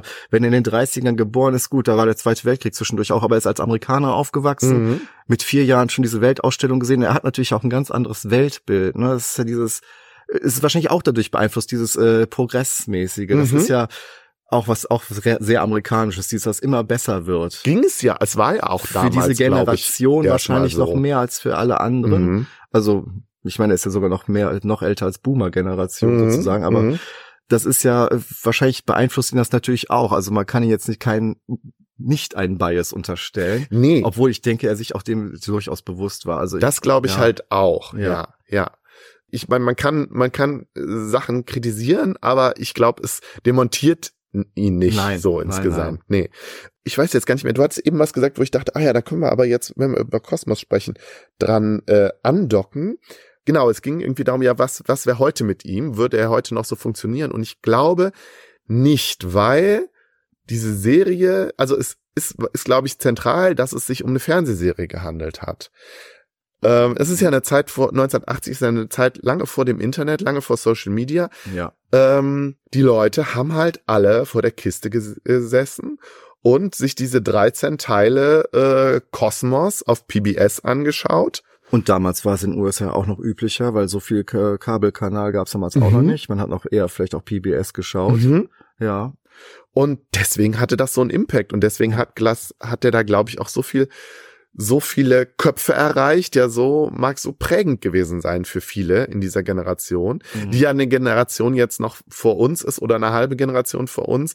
Also ähm, ja, durchaus noch die, ich sag, Die Boomer. Ja, wenn man Boomer-Generation Ja. jetzt mal neutral sehen will. Also ich meine einfach nur die Babyboomer, die Mhm. im Grunde auch wirklich noch so diesen positiven Glauben hatten. An, äh, also auch wirklich auch Wissenschaft vielleicht teilweise gab's ja, also es war ja diese Generation, die aufgewachsen ist mit Mondlandung und Mhm. dem ganzen Gedöns. Und ja, ich denke schon, dass er da auch, dass damals die Leute auch einfach offen waren für so diesen, diese, ja, Wissenschaftserkenntnisse Mhm, weil es ja zu auch bekommen. Das war ja auch eine Pionierleistung. Die Leute haben Ja. in der Schule vielleicht was gelernt. Das hat er aber auch kritisiert, glaube ich, als zu, zu trocken oder zu, Ja, durchaus. zu einseitig vielleicht auch. Ihm ging es ja dann auch immer um die ganzen Zusammenhänge. Eben. Und wenn du das dann präsentierst in so einer Sendung, die ja dann auch schön mit Musik von Vangelis unterlegt ist Ja. und mit Special Effects, ja, er fliegt dann ja in so einem Raumschiff und so. Also hat ihn ja auch was von Science Fiction und er kriegt ja, Ja. dann dieses Staunen, diesen Sense of Wonder, den er ja selbst immer hatte, kriegt er ja super gut rübergebracht. Und es geht ja auch wirklich vom Kleinsten zum Größten. Ja. Es geht ja wirklich vom, äh, von Beginn der Zellbiologie, also wie, wie Leben entstanden ist, bis hin, ja. Ja, macht so einen Rundumschlag. Ja, genau. Und es ist ja im Grunde zeigt er damit, dass das ja alles irgendwie doch ein großes, komplexes Ding ist. Ja. Und wieder halt mittendrin.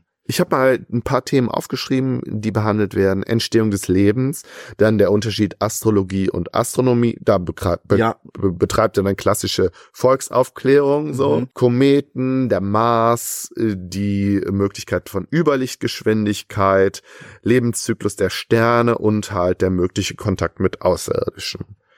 Ja, also alles, was man auch so als Nerdkind total interessant findet. Und Themen, wo, wo, wo zu jedem Thema gibt es ein Was ist was Buch, könnte man ja fast sagen. Ne? Ja. So. War unglaublich populär, die Serie bis 1990, die meistgesehene Non-Fiction-Serie in den USA, hat auch einen Emmy gewonnen und das Begleitbuch ähm, wurde ebenfalls ein Bestseller. Geschrieben von ihm zusammen mit seiner damaligen Frau Anne Drian und Steven Soter. Und äh, Carl Sagan ist aber der Protagonist und Presenter, ja. Also er ist der Erzähler. Man Aber sieht ihn dann halt auch, wie er dann steht ist- und redet. Sie ist, ich bewusst weiß jetzt gar nicht, war sie auch wissenschaftliche Arbeit, äh, hat sie Wissenschaft, Das- ist sie eher eine Medienfrau sie ist gewesen, eher die ne? Medienfrau Deswegen, gewesen. Ich glaube, sie war Also- halt, ich glaube, sie hat auch irgendwas Naturwissenschaftliches studiert, aber sie war selber, glaube ich, keine Forscherin, Mhm. sondern war, hat, glaube ich, äh, und deswegen halt so Power Couple. Sie hat ihn vor allen Dingen in dieser ähm, Vermittlung unterstützt, indem sie Bücher mit ihm Ja. zusammengeschrieben hat. Sie hat, glaube ich, aber auch an die bei der NASA mitgearbeitet. Und ja, bei der Serie halt war sie, war sie maßgeblich beteiligt. also die Art, auch wie er schreibt, das ist halt Mhm. auch das Interessante an ihm. Er kann das halt äh, alles sehr klar und einfach vermitteln und wie er halt über die Menschen und über die Wissenschaft schreibt, das ist so, wie er sieht halt, es ist wie in so einer Petrischale, wie es so vor sich ging und Ja. wie es so, das, er kann das halt unglaublich gut vermitteln, dass wir halt Teil dieser Geschichte sind, also wie alles zustande gekommen ist und wie Menschen geforscht haben und dass das alles auch mit uns selber zusammenhängt. Das kommt, also ich finde, das ist halt so dieser dieser Kern von ihm, was so so schön ist eigentlich, dass er Ja. es so gut äh, so gut ähm, ja vermitteln kann. Dieses dieses Gefühl, das ist, du bist auch Teil von diesem ganzen bekloppten System, Ja. dem wir da sind und äh, und ganz viele Menschen haben sich daran abgearbeitet und nur deswegen wissen wir das heute und ja und das wird immer noch weitergehen und das das ist halt das das ist so dieser Kern davon. Das finde ich halt so faszinierend an ihm. Das Genau, ja, er trifft halt irgendwie immer den richtigen Ton so, ne? Ja. Und ohne Überheblichkeit, wie wir das eben schon gesagt haben, auch Ja. immer mit Humor, irgendwie mit einem Augenzwinkern, ja. Das ist schön. Das Buch kann man heutzutage noch gut lesen. ja, Obwohl es so dick ist. Aber es ist auch super krass illustriert. Da war ich auch erstaunt, wie viel, also was, was das einfach auch für so ein krasses Kompendium ist. Es ist ja irgendwie ja, also einmal durch die gesamte Ja, durch die gesamte Wissenschaftsgeschichte, ja. Ja. Und einmal durchs ganze Universum. Ja. Ich habe mir ein paar Punkte für ein Fazit überlegt. Ich würde da jetzt mal, ich würde das jetzt mal ähm, versuchen zu formulieren. Ähm, eigentlich haben wir das auch alles schon angesprochen, worum es ihm geht. Ja, was ist so sozusagen sein seine Sichtweise auf die Dinge? Was ist aber auch so sein Programm für seine Arbeit? Würde ich jetzt sagen, sind vier Punkte. Einmal ist es die wissenschaftliche Aufklärung und Wissenschafts und Wissensvermittlung. Ja, also er bringt ja ganz viel Wissen äh, unter die Leute in seiner Serie und in seinen Büchern. aber auch Aufklärung einfach in Form von Entmystifizierung, also gegen Aberglauben ankämpfen, Ja. sei es gegen UFO-Glaube, sei es gegen Astrologie, sei es, und das ist ein Kapitel in dem Buch, Generell gegen die Angst vor den Kometen, ja, die ja generell gegen heutzutage immer unkritisches Denken, ne? Also das ist ja für ihn äh, wichtig. Und ich denke, da fehlt er auch einfach. Also das ist halt wirklich, er hat uns davor gewarnt, eigentlich im Grunde, sogar in, noch 1995, kurz vor seinem Tod, äh, dass wir wirklich aufpassen müssen, dass äh, er hat ja vorausgesehen, die technische Entwicklung, er hat ja gesehen, wie es mit dem Internet losging und wie viel, äh, ja, wie viel von dem Wissen nicht mehr vermittelt wird, beziehungsweise wie viel ähm, gelenkt wird dadurch, dass noch wenige halt darüber herrschen, Mhm. was vermittelt werden kann oder wie es vermittelt wird. Und umso wichtiger ist es halt, das Handwerkszeug für Ja, das- kritisches Denken zu genau, haben, weil ja. man sonst wieder zurückfällt äh, ja, in mittelalterliche Zustände, wo man da irgendwie mit seinen Kristallen da sitzt. also es ist ja wirklich so die Aussage gewesen. Ja. ja.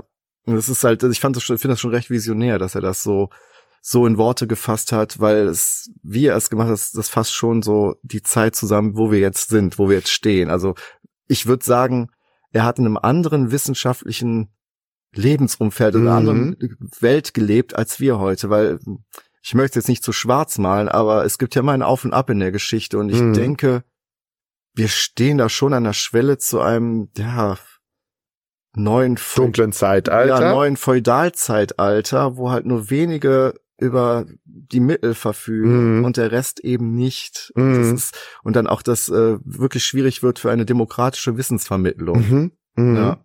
Und ich kann es nur noch mal sagen, ich glaube, damals mit dem Fernsehen ging das halt auch noch. Ja, da eben. konntest du die eine Person da hinsetzen und die hat dir sozusagen auch äh, die Wahrheit verkündet, jetzt mal so flapsig gesagt.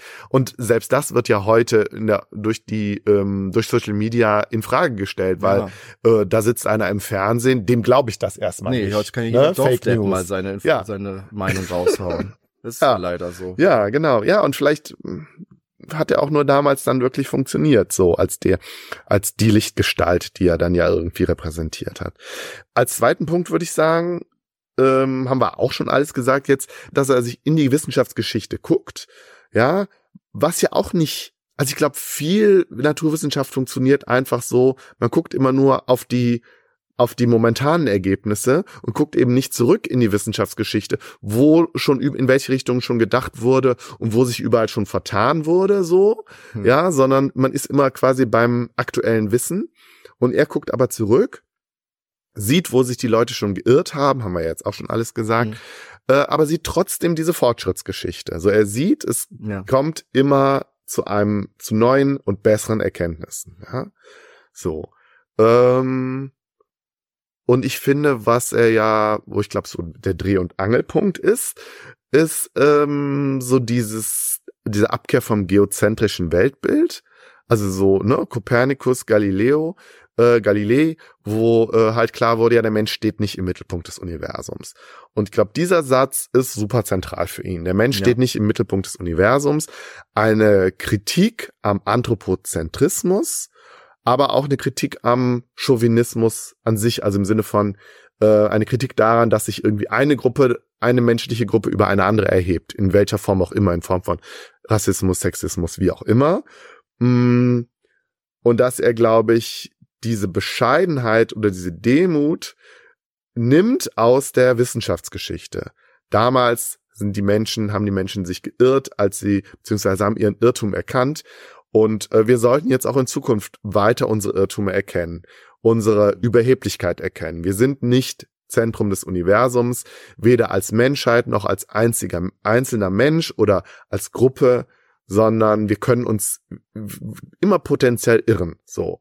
Und das sollte uns zu einer bestimmten Bescheidenheit in unseren Sichtweisen und Überzeugungen führen. Ja. So. Einerseits, äh, man könnte ja sagen, ich meine, wir sind total unbedeutend, aber was er halt bringt, ist äh, zu sagen, ja, wir sind halt ganz klein, aber trotzdem, äh, niemand, das ist nicht unbedeutend, was wir hier machen. Ne? Obwohl wir nur ein ganz kleines so ein, Wim so ein Wimpernschlag in der Geschichte sind. Also es, es ist niemals irgendwie nihilistisch bei ihm. Ja, genau. Das ist, äh, das ist, man könnte es natürlich, man könnte natürlich denken, wow, es ist äh, wirklich total sinnlos. Was, was soll das? Ich meine, wir sitzen auf diesem Planeten, wer schreck eh nicht hier wegkommen und äh, irgendwann ist das alles vorbei. Aber trotzdem ist es ja eine große Erfolgsgeschichte, so im Kleinen gesehen.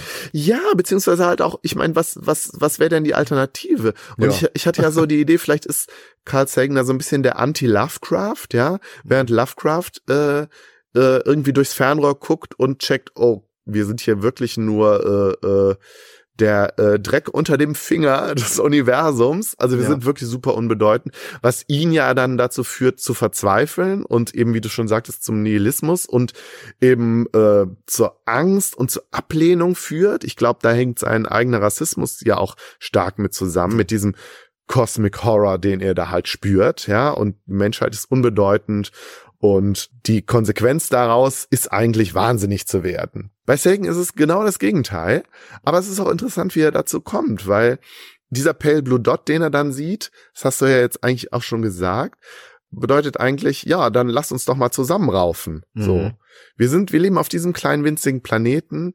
Wir mögen irrelevant sein, aber dann sind auch unsere Konflikte irrelevant. Ja. Und dann ist eigentlich das Einzige, was wir daraus ziehen können, ist, uns zusammenzuraufen und dann vielleicht in den Weltraum zu reisen und zu gucken, wen gibt's denn da noch? Ja. So. Was wahrscheinlich das ist- sowieso unsere eigene einzige Option ist, äh, nicht nur auf diesem Planeten zu bleiben. Ja, aber das, Falls mal was passiert. ja, aber, das aber Problem ist ja, dass, Bisher haben wir noch nichts Vernünftiges gefunden, Ja. wo man hin könnte. ja, und die Leute, die das ja momentan versuchen, sind Ach, ja, das ja- sind ja halt leider auch Ja. die, denen der Rest der Menschheit egal ist, so. Und die dann ja noch dran beteiligt sind, dass es dem Rest der Menschheit schlecht geht. Ja, Ja, also Carl Sagan sieht auf jeden Fall generell immer die Bestrebung des Lebens ja auch weiterzumachen. Also das ist ja im Grunde das, äh, ich denke, so dieser Kern dessen, da, ja, es ist halt, wir sind nicht dafür da zu res- resignieren. ja, Es ist genau, da genau. Einfach, also man muss irgendwie weitermachen und äh, da sind Gefahren, denen wir ausweichen müssen. Also es gibt ja ganz viele Gefahren, die uns äh, passieren können. Wir können uns selber auslöschen. Wenn wir weitermachen, je länger wir existieren, desto höher die Wahrscheinlichkeit, dass mal irgendwie von außen ein Meteorit kommt und uns auslöscht. darüber hat er ja auch. Das ist ja, äh, ist das nicht auch Teil gesagt. der Drake-Gleichung oder? Das nein, das ist, ich nein, das ist diese andere. Das, das ist die, ähm, ähm, ähm, ja, wo berechnet wird äh, mit den Barrieren, also die verschiedenen Barrieren, die die Menschheit überwinden muss, damit Ja. sie auch weitermachen kann. Und Ähm. dafür müssen wir uns gegen externe Sachen schützen. Wir müssen aufpassen, dass wir uns nicht selber zerstören durch Klimakatastrophe, Atomkrieg.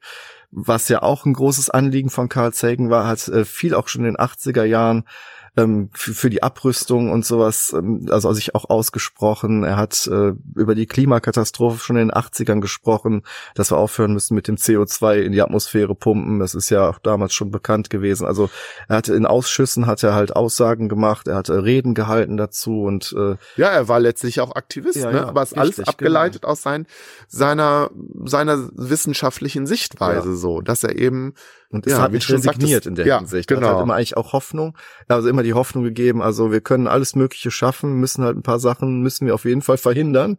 Und das können wir auch, weil Wissenschaft findet da immer einen Weg, aber allein die Wissenschaft wird es nicht richten. Aber da müssen halt alle Menschen zusammenarbeiten. Und das ist so eigentlich so seine Aussage auch. und es muss genug Geld für die Wissenschaft da sein. ja, das ist dann nochmal eine andere Ja, Sache. ja. Ja. das ist ja auch nicht. Das ist dann halt wieder das Problem, wenn das Geld äh, gebunden ist, nicht in öffentlichen Bereichen, sondern bei irgendwelchen Milliardären, Mhm. sich dann lieber penisförmige Raketen bauen, um die irgendwie äh, durch die Stratosphäre zu lotsen. Ja, aber da sind wir doch auch wieder ich, bei dieser äh, Episode mit William Shatner, weißt du? Ja, Der, ähm, der fliegt in den Weltraum ja. ähm, und kommt wieder und ist total, also hat halt so ein irgendwie auch so ein Pale Blue Dot Erlebnis, auch wenn er ja, jetzt nicht ihn, so weit weg. Aber Ja, aber ich fand in der Rezeption des Ganzen kam das ja doch mehr vor als Bezos und wie stolz er war, dass er das geschafft hat. Ja, okay. Fand ich, es wurde eher darüber gesprochen, wie, äh, was das bei Shatner ausgelöst hat und so eine Bescheidenheit und so eine, ach Gott, das Ganze ist ja so zerbrechlich hier, worauf wir stehen und wir sollten uns da irgendwie mehr drum kümmern. ja, das, das So. ist ja auch alle Astronauten sagen, die Ja. da außen waren. Also wir müssen eigentlich viel mehr Leute in den Weltraum bringen. Ja, Wir brauchen ja. unbedingt endlich das Hilton Hotel in der, also in der äh, in, draußen vor der, zwischen Erde und Mond. Ja, aber dann sind da doch wieder nur Milliardäre und denen ist doch eh alles egal. Keine Ahnung. So, Wenn genug Leute reinpassen. ja. Ich habe, wie gesagt, dieses Zitat über sein, Ja. sein, soll ich das mal vortragen? Ja, bitte. Zitat, weil das fand ich halt ganz gut, dieses ähm, über die Zukunft, die Carl Sagan vorhergesagt hat im Grunde oder die er befürchtete, die kommen könnte. Ähm, sagte, Wissenschaft ist mehr als nur ein Wissensgebiet, sie ist eine Denkweise. Ich habe eine Vorahnung von einem Amerika in der Zeit meiner Kinder oder Enkelkinder, wenn die Vereinigten Staaten eine Dienstleistungs- und Informationswirtschaft sind, wenn fast alle wichtigen Fertigungsindustrien in andere Länder abgewandert sind, wenn sich gewaltige technologische Befugnisse in den Händen einiger weniger befinden und niemand, der das öffentliche Interesse vertritt, die Zusammenhänge überhaupt verstehen kann wenn die Menschen nicht mehr in der Lage sind, ihre eigene Agenda zu bestimmen oder die Machthaber sachkundig zu hinterfragen. Wenn wir uns an unsere Kristalle klammern und nervös unsere Horoskope konsultieren, wenn unsere kritischen Fähigkeiten nachlassen und wir nicht mehr in der Lage sind, zwischen dem, was sich gut anfühlt und dem, was wahr ist, zu unterscheiden, Mhm. dann gleiten wir fast unbemerkt zurück in ein Aber, in Aberglauben und Dunkelheit. Ja, und dann schreibt er noch, die Verdummung Amerikas zeigt sich am deutlichsten im langsamen Verfall substanzieller Inhalte in den enorm einflussreichen Medien. In den 30 Sekunden Soundbites, die inzwischen auf 10 Sekunden oder weniger gesunken sind, im Programmieren des kleinsten gemeinsamen Nenners, in leichtgläubigen Präsentationen von Pseudowissenschaft und Aberglauben, vor allem aber in einer Art Feiern der Ignoranz. Also ich finde das so Das ist visionär. sehr visionär, ja. Also ich gut, 1995 hätte ich noch eine andere Sicht der Dinge gehabt und Mhm. er hat das schon sehr gut vorausgesehen. Mhm. Also da war ich noch positiver das ist ja auch noch gestimmt. Prä-Internet, ne? Also ja, es ist so 95. Prä-Social Media. ja, noch lange, bevor Ja. man überhaupt die Ausmaße so überhaupt äh, ja. Ja. sehen konnte. Ja, es ist also, ich finde das eine sehr gute Zustandsbeschreibung. Ja, ich bin ja sonst eigentlich immer gegen so Kulturpessimismus, aber es erwischt einen dann doch, weißt du, wenn Ja. du sowas vorliest, denkst du, ja, vielleicht hat er doch irgendwie recht. Ja, es ist ja im Grunde Ja. die Faktenlage. Es ist sorry, aber ja. ja, Ja. ja. ja. Ja, trotzdem, deswegen, es braucht mehr Carl Sagan in der Welt. ja. Da hätte ich auch noch einen schönen, wo wir gerade bei Social Media und. Wissenschaftskommunikation sind. Es gibt auf Instagram eine Frau namens Astrid Lundberg, Ja. die sich ähm, Uncanny Valley Girl nennt Mhm. und auch Lesbian Carl Sagan genannt. Also ich fand Ja. auch, ich habe ähm, um Weihnachten rum hat sie nämlich auch ein interessantes Video gemacht, ähm, wo sie halt so reflektiert über die Sommersonnenwende und wie viele Generationen vor ihr schon an diesem Punkt waren, wo es am dunkelsten Tag ist Mhm. und äh, dass es dann nachher auch wieder hell wird und dass äh, man an diesem Tag halt äh, die Rückkehr der Sonne feiert und sie setzt das halt auch in diese Relation mit ihren zehntausenden Generationen, die es vorher gegeben hat und äh, dass wir halt in dieser Tradition stehen im Grunde. Mhm. Und das, äh, sie ist halt auch eine sehr gute Wissenschaftskommunikatorin, sie macht mal sehr lustige Videos auch irgendwie über den Stammbaum der verschiedenen Igelarten, die es gibt in verschiedensten äh, Tierbereichen, die nämlich nicht miteinander verwandt sind. ja. Also so, die, das ist so, also sie ist so für mich ein Beispiel, wie man heutzutage eine ähnliche Wissenschaftskommunikation macht, die, ähm, ja, wie sagst du, diesen Wonder, also dieses, dieses Sense of Wonder? Sense of Wonder Ja. hat, ja, und trotzdem dabei auch noch irgendwie unterhaltsam ist, ein bisschen lustig und Mhm. äh, ja, und, äh, ja, für Wissenschaft steht. Also ich meine, sowas hat ja durchaus auch noch sein Publikum, auch in Zeiten von Social Ja, Media. ja, ja. Auch, Auch ja, wenn du dann halt nicht mehr den einen Mann hast, der in alle äh, Haushalte ges äh, gestrahlt, äh, Ja. gestreamt wird, ja. heute Aber, hast du dann ja. vielleicht Leute wie MIT oder Mhm, genau, My oder zum ja. Beispiel auch MyLab in ja. Genau, in Mhm. letzter Zeit äh, auch schon mal öfter gesehen, Sabine Hossenfelder auf YouTube, Mhm. die auch sehr viel Wissenschaftskommunikation macht. Also es sind ja Leute da, aber es Ja. ist halt so zersplittert und Ja. diversifiziert. Also die muss man ja natürlich auch erstmal suchen und finden. Ja. Ne? Das ist halt äh, die Sache. Ja, aber finde ich gut, dass du jetzt sozusagen zum Ausklang von Carl Sagan hier noch ein paar Gute Watch-Tipps ja. gibst. Damit Ja. die irgendwie, es muss ja da auch in dieser Richtung weitergehen, dass man irgendwie schöne neue Inhalte findet, auch für die neuen Generationen. Mhm. Ja.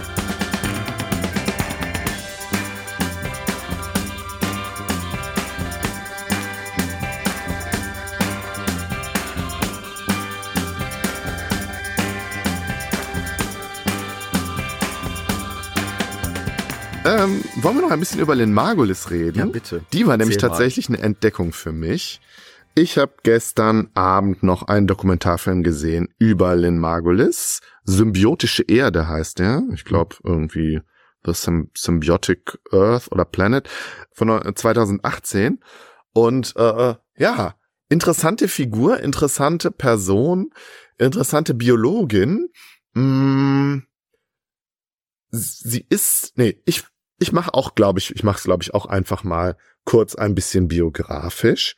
Lynn Margulis lebte von 1938 bis 2011, geboren in Chicago, auch in eine jüdische Familie. Sie, ihr, Mädchenname, sagt man glaube ich nicht mehr, oder? Also zumindest geboren als Lynn Petra Alexander. Sie studierte Biologie, machte 1960 ihren Abschluss, ähnlich wie Sagan. Äh, und Sagan und sie haben sich, glaube ich, an der Uni auch kennengelernt. Ich glaube, an der Treppe zum Mathematischen Institut irgendwie erzählt sie. Sie waren verheiratet von 1957 bis 1965. Also noch kurz bevor Margulis ihre eigene, bevor sie selber als Wissenschaftlerin durchgestartet ist. Und sie sagt in der Biografie auch, oder beziehungsweise in diesem Bio, äh, in der Doku wird halt auch gesagt, ja, das war schon also eine sehr konventionelle Ehe. Also Sagan hätte schon auch erwartet, dass sie sich um den Haushalt, um die Kinder kümmert. Okay. Ja, Ha. Tja, Kind seiner Zeit. ja, ja, ja. Naja, auf jeden Fall. Äh, sie hat das aber trotzdem irgendwie alles gemeistert und an ihrer eigenen Karriere gearbeitet und den großen Aufschlag gemacht 1966 mit einem Aufsatz namens On the Origin of Mitosing Cells. Und da geht es um die sogenannte Endosymbiontentheorie. Kannst du dir was darunter vorstellen? Ähm, ja, also ich, ich jetzt gehe geh, geh ich erstmal davon aus, irgendwie Zellentwicklung und Ja.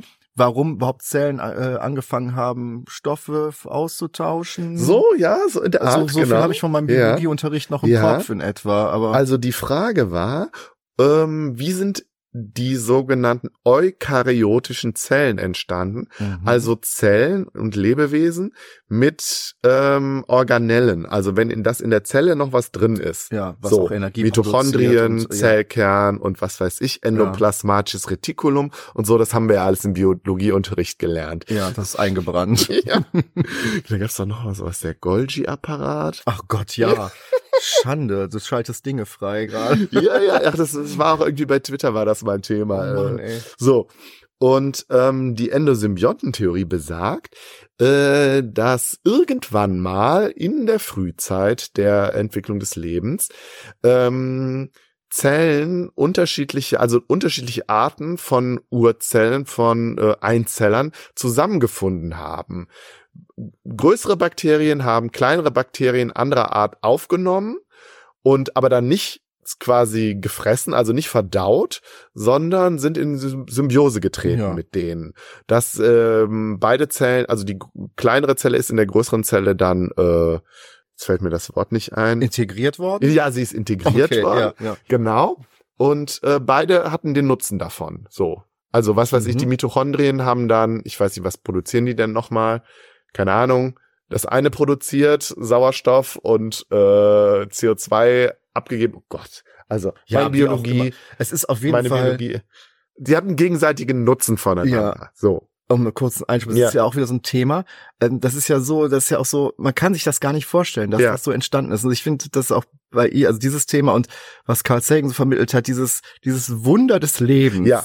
Also dieses, dass das wirklich, äh, dass es zwar wissenschaftlich erforschbar ist, aber im letzten Ende ist das so ganz nah am Metaphysischen dran, weil wir nicht, also wir können ja nicht genau erklären, warum das passiert ist oder warum das Leben so entstanden ist. Ne? Letztlich ist es dann Zufall gewesen. Ja, ja. Einfach so, so viele Millionen von Jahren. Klar, und irgendwann genug passiert das dann mal. Volumen Ja. in dem Urmeer, klar, da kann alles Mögliche passieren. Aber es ist halt so dieses, äh, ja, dieses, dieser, dass das funktioniert hat, dieses, ähm, ja, Sense of Wonder für diese Geschichte. Auf jeden das Fall, ist das, was ja. das auch mit dem verbindet, finde ich. Ja, und ich meine, bei, bei Urgeschichte und Entstehung des Lebens, Evolution, da hast du mich ja sowieso. ja. so. Diese Theorie hat sie nicht erfunden, aber sie hat sie wiederbelebt und ausgearbeitet. Mhm. Und ist damit erstmal angeeckt. Also ich glaube, sie hat es an 15 äh, Zeitschriften geschickt und ist immer abgelehnt worden. Sie Dann war ja auch eine. Frau. Ja, ich glaube, das spielt eine Rolle. Das, spielt mag immer eine Rolle. Ja, Da kannst du sicher sein, ist das schwerer ja. als der Mann. Ja, ich glaube auch, dass es dann eher so als eine Fringe-Theorie Ja. äh, angesehen wurde und so und ja und keine Ahnung. Ja. Mm, Und es hat dann auch echt noch mal zehn Jahre gedauert, bis diese, bis dieser Aufsatz dann anerkannt wurde, als sich dann die Hinweise gehäuft haben, empirische Untersuchungen darauf hingewiesen haben, dass das sehr wahrscheinlich so stimmt. Nicht komplett. Ich glaube, man ist sich heute noch nicht äh, einig darüber, dass ähm, die Geißel, ja, also diese kleinen Schwänzchen, die die die viele ähm, Einzeller haben, dass die auch ursprünglich aus Bakterien stammen. Da ist man sich nicht sicher. Also dass quasi diese Geißeln selber früher mal einzelne Bakterien waren. Aber das mit den Mitochondrien und den Chloroplasten, ich glaube, da ist man sich einig. Also, mhm. Also dass Pflanzen, die grünen Pflanzen sind entstanden, indem Bakterienzellen ähm, kleinere äh, Cyanobakterien aufgenommen haben, die zur ähm, Photosynthese fähig waren. Ja, das galt damals noch als ziemlich obskur, aber ähm, sie war sich, glaube ich, ziemlich sicher, dass das stimmt. Und so war sie auch sowieso okay. drauf, immer ziemlich äh, kämpferisch. So, mhm. nö, ich lasse mir doch jetzt, ich, ich bin zu dieser Erkenntnis gekommen und da werde ich jetzt äh, auch meinen Kopf durchsetzt, sozusagen. Was ja vielleicht als Frau nochmal ähm, besonders schwierig war in einer tendenziell sexistischen äh, äh, männlich dominierten Wissenschaftsgesellschaft. Ja. Das hat sie aber auch thematisiert. So, ja, so gut. die und was glaube ich so ihr Gegner war, war der Neodarwinismus. Das wird in dieser Doku ziemlich deutlich gemacht.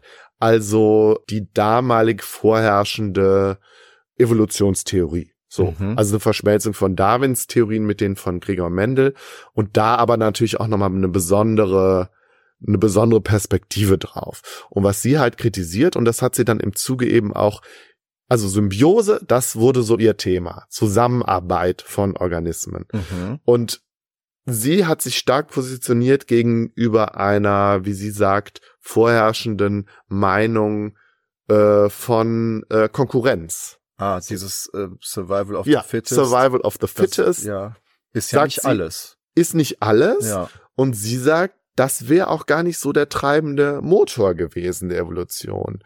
Beziehungsweise, ich glaube, sie hat es dann ganz äh, konkretisiert.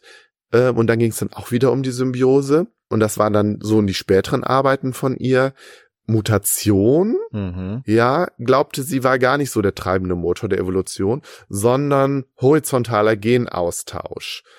Ja, und ich okay. glaube, bei Bakterien ist das, glaube ich, auch gang und gäbe. Wäre dass das sich, ein anderes Wort für Zusammenarbeit oder wie? Äh, Horizont, also ja, nee, das, das tatsächlich, also ich glaube, vorher war vorherrschend oder ist es auch, glaube ich, ist es auch nicht, das ist nicht widerlegt, dass ähm, zufällige Mutationen im Genmaterial dafür sorgen, dass es eine Variation gibt unter den Individuen ja, und sich dann ja. quasi die am besten passenden Eigenschaften sozusagen in den folgenden Generationen durchsetzen. Mhm. So. Und sie sagt jetzt aber, mit den Muta Mutationen, das spielt gar nicht so eine Rolle, sondern ähm, Individuen tauschen Gene aus. Mhm. Und zwar jetzt nicht über Sex, sondern auch unterschiedlicher Spät von unterschiedlichen Spezies.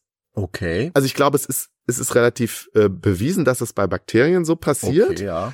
Ich glaube, sie hat aber gesagt, das passiert, das spielt auch bei höheren Organismen, bei Mehrzellern noch eine Rolle, hm. was glaube ich ein bisschen in Frage, in, noch in Frage steht. Ja, wie weit das wäre auch nicht so von ich bisher noch mal gehört hätte. Also es hört sich für mich jetzt erstmal auch nicht wirklich plausibel an. Ja, wie das funktionieren sollte. Ja, also, vielleicht mit Übertra äh, Überträgerorganismen, ähm, Viren. Ich glaube, Viren können das ja tatsächlich. Okay, okay. Die okay, können dann ja. von einem Organismus Genmaterial in einen anderen Organismus übertragen. In Ordnung. Ich ja. glaube, da ist man immer auch noch dran und das ist, glaube ich, auch immer noch ein Forschungsfeld.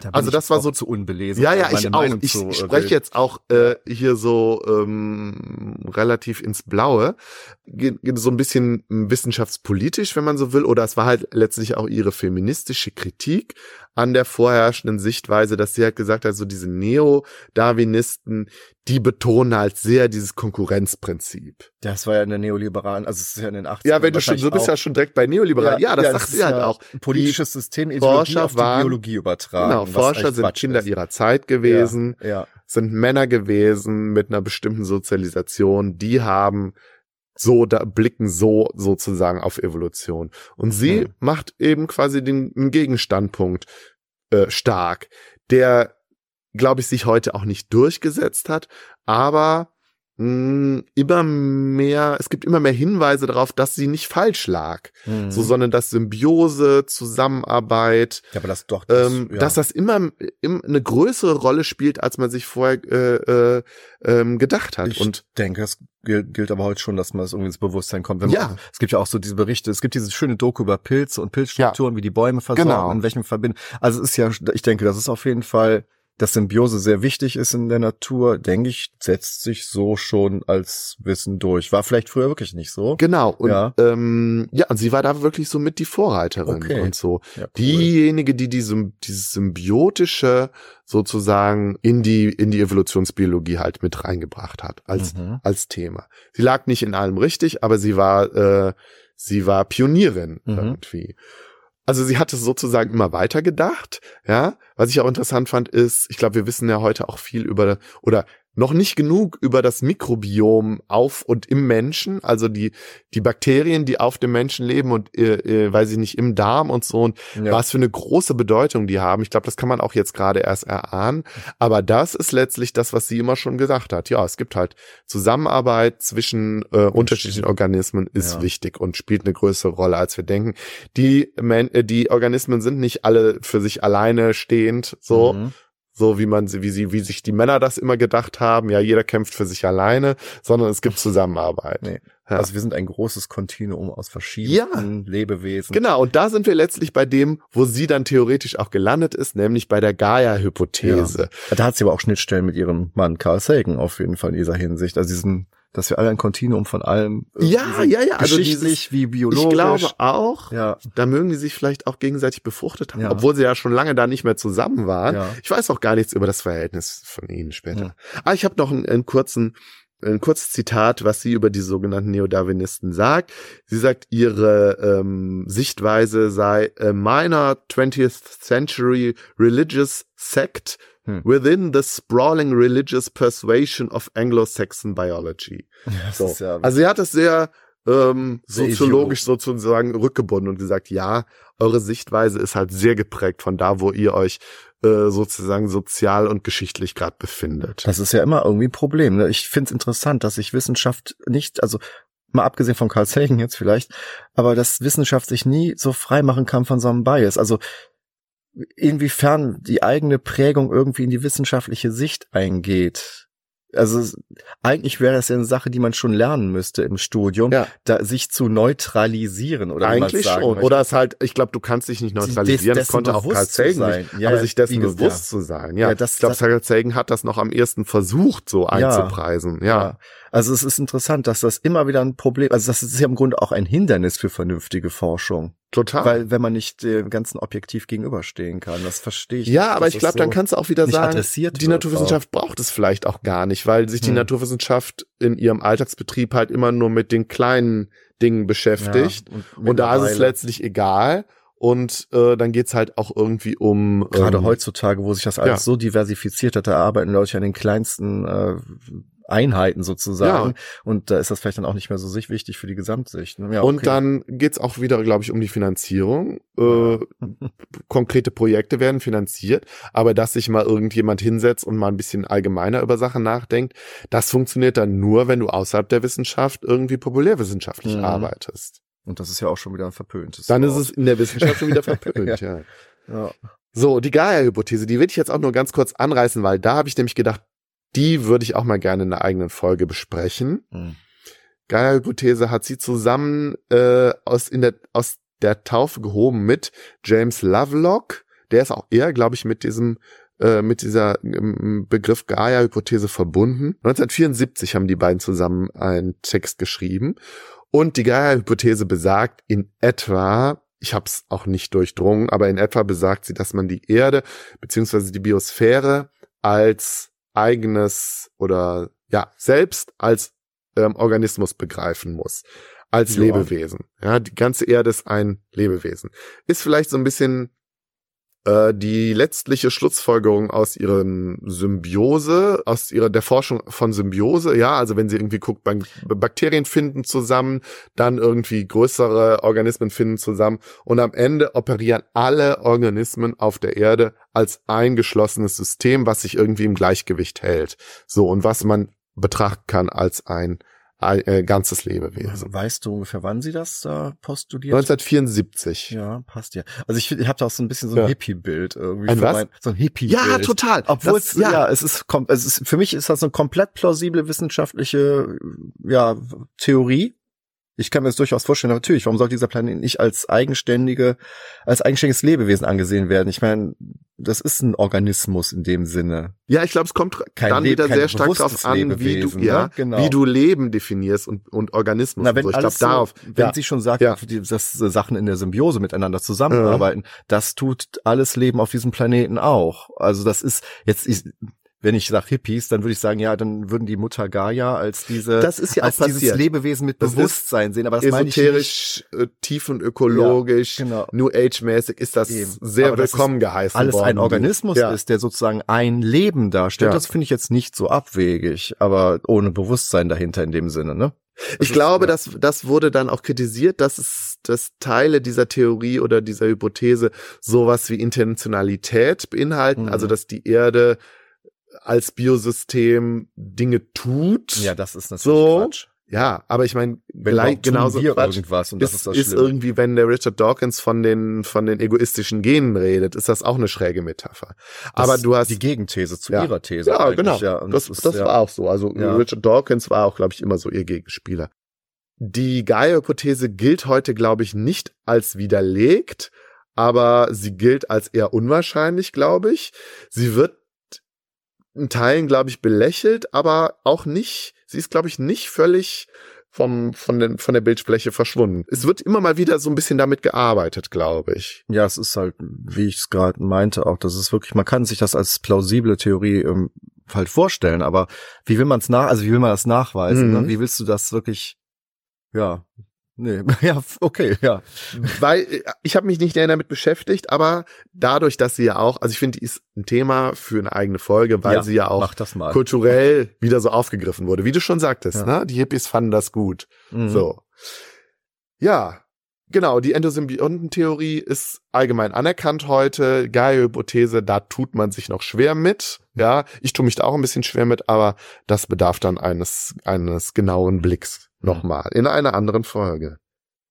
So, ich glaube, wir sind am Ende, oder?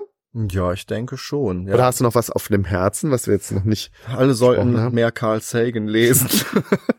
Oder ja, beschäftigt euch mit den äh, Materialien, die er uns hinterlassen hat. Also ich denke, es ist für jeden ein Gewinn. Also weil jetzt, wo ich auch in den Kosmos reingelesen hatte, das war direkt, ja, man hat ein, kriegt ein anderes Verständnis für Mensch und äh, Geschichte und äh, Leben generell. Das ist halt ganz, ist manchmal nicht schlecht, weil man so diesen auch diese positive Botschaft mal wieder hat. Total, in ja. heutiger Zeit, ja. Ich habe jetzt in diese neuen Serien mit Neil deGrasse Tyson nicht reingeschaut. Mhm.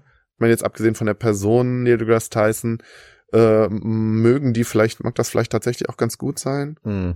Ich fand es Ja. interessant, dass Habe ich auch nie gesehen. Seth MacFarlane mitgearbeitet hat und Ja. Brandon Braga von Star Trek. ja. Also, ja, und die ganze Bagage, die man irgendwie kennt. Und Andrian, Dr- Drian hat mit, da auch mitgearbeitet. Ich glaube, Ja. was Carl Sagan heutzutage auch gut gefallen würde, ist die Serie For All Mankind. Ich glaube, Ja. das wäre genau sein Ding. Ich glaub, Stimmt. Kommt er nicht sogar da drin vor als Das kann sein. Die wollte ich Carl auch Sagan äh, Die wollte ich auch Stätte immer mal so? geguckt haben und immer, immer mal gucken. Tu das. Ja. Ja. Gut, ja, vielleicht lade ich dich dann nochmal ein. Ja. Gut, schön. Markus, Ja. vielen Dank, dass du da warst. Ja, und dich lade ich gerne mal zu einem Special von Boldly Pod ein, Sehr wenn ich gerne. über ähm, Star Trek und äh, Camp. Camp reden möchte. Ich glaube, da gibt's auch einiges zu sagen. Sehr gerne. Ja. Also müssen wir mal schauen. Das könnte Gerne, gerne. vielleicht dieses Jahr schon ergeben. Oh ja. Ja. Okay, cool. Okay. Super. Alles klar. Dann vielen Dank und bis bald. Ja. Tschüss. Ciao.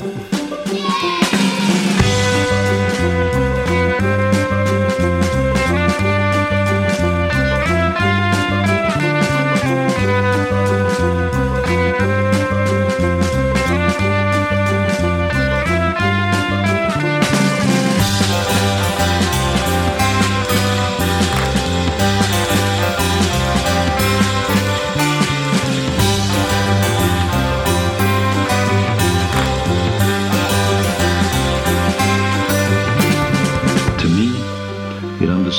our responsibility to deal more kindly with one another and to preserve and cherish the pale blue dot.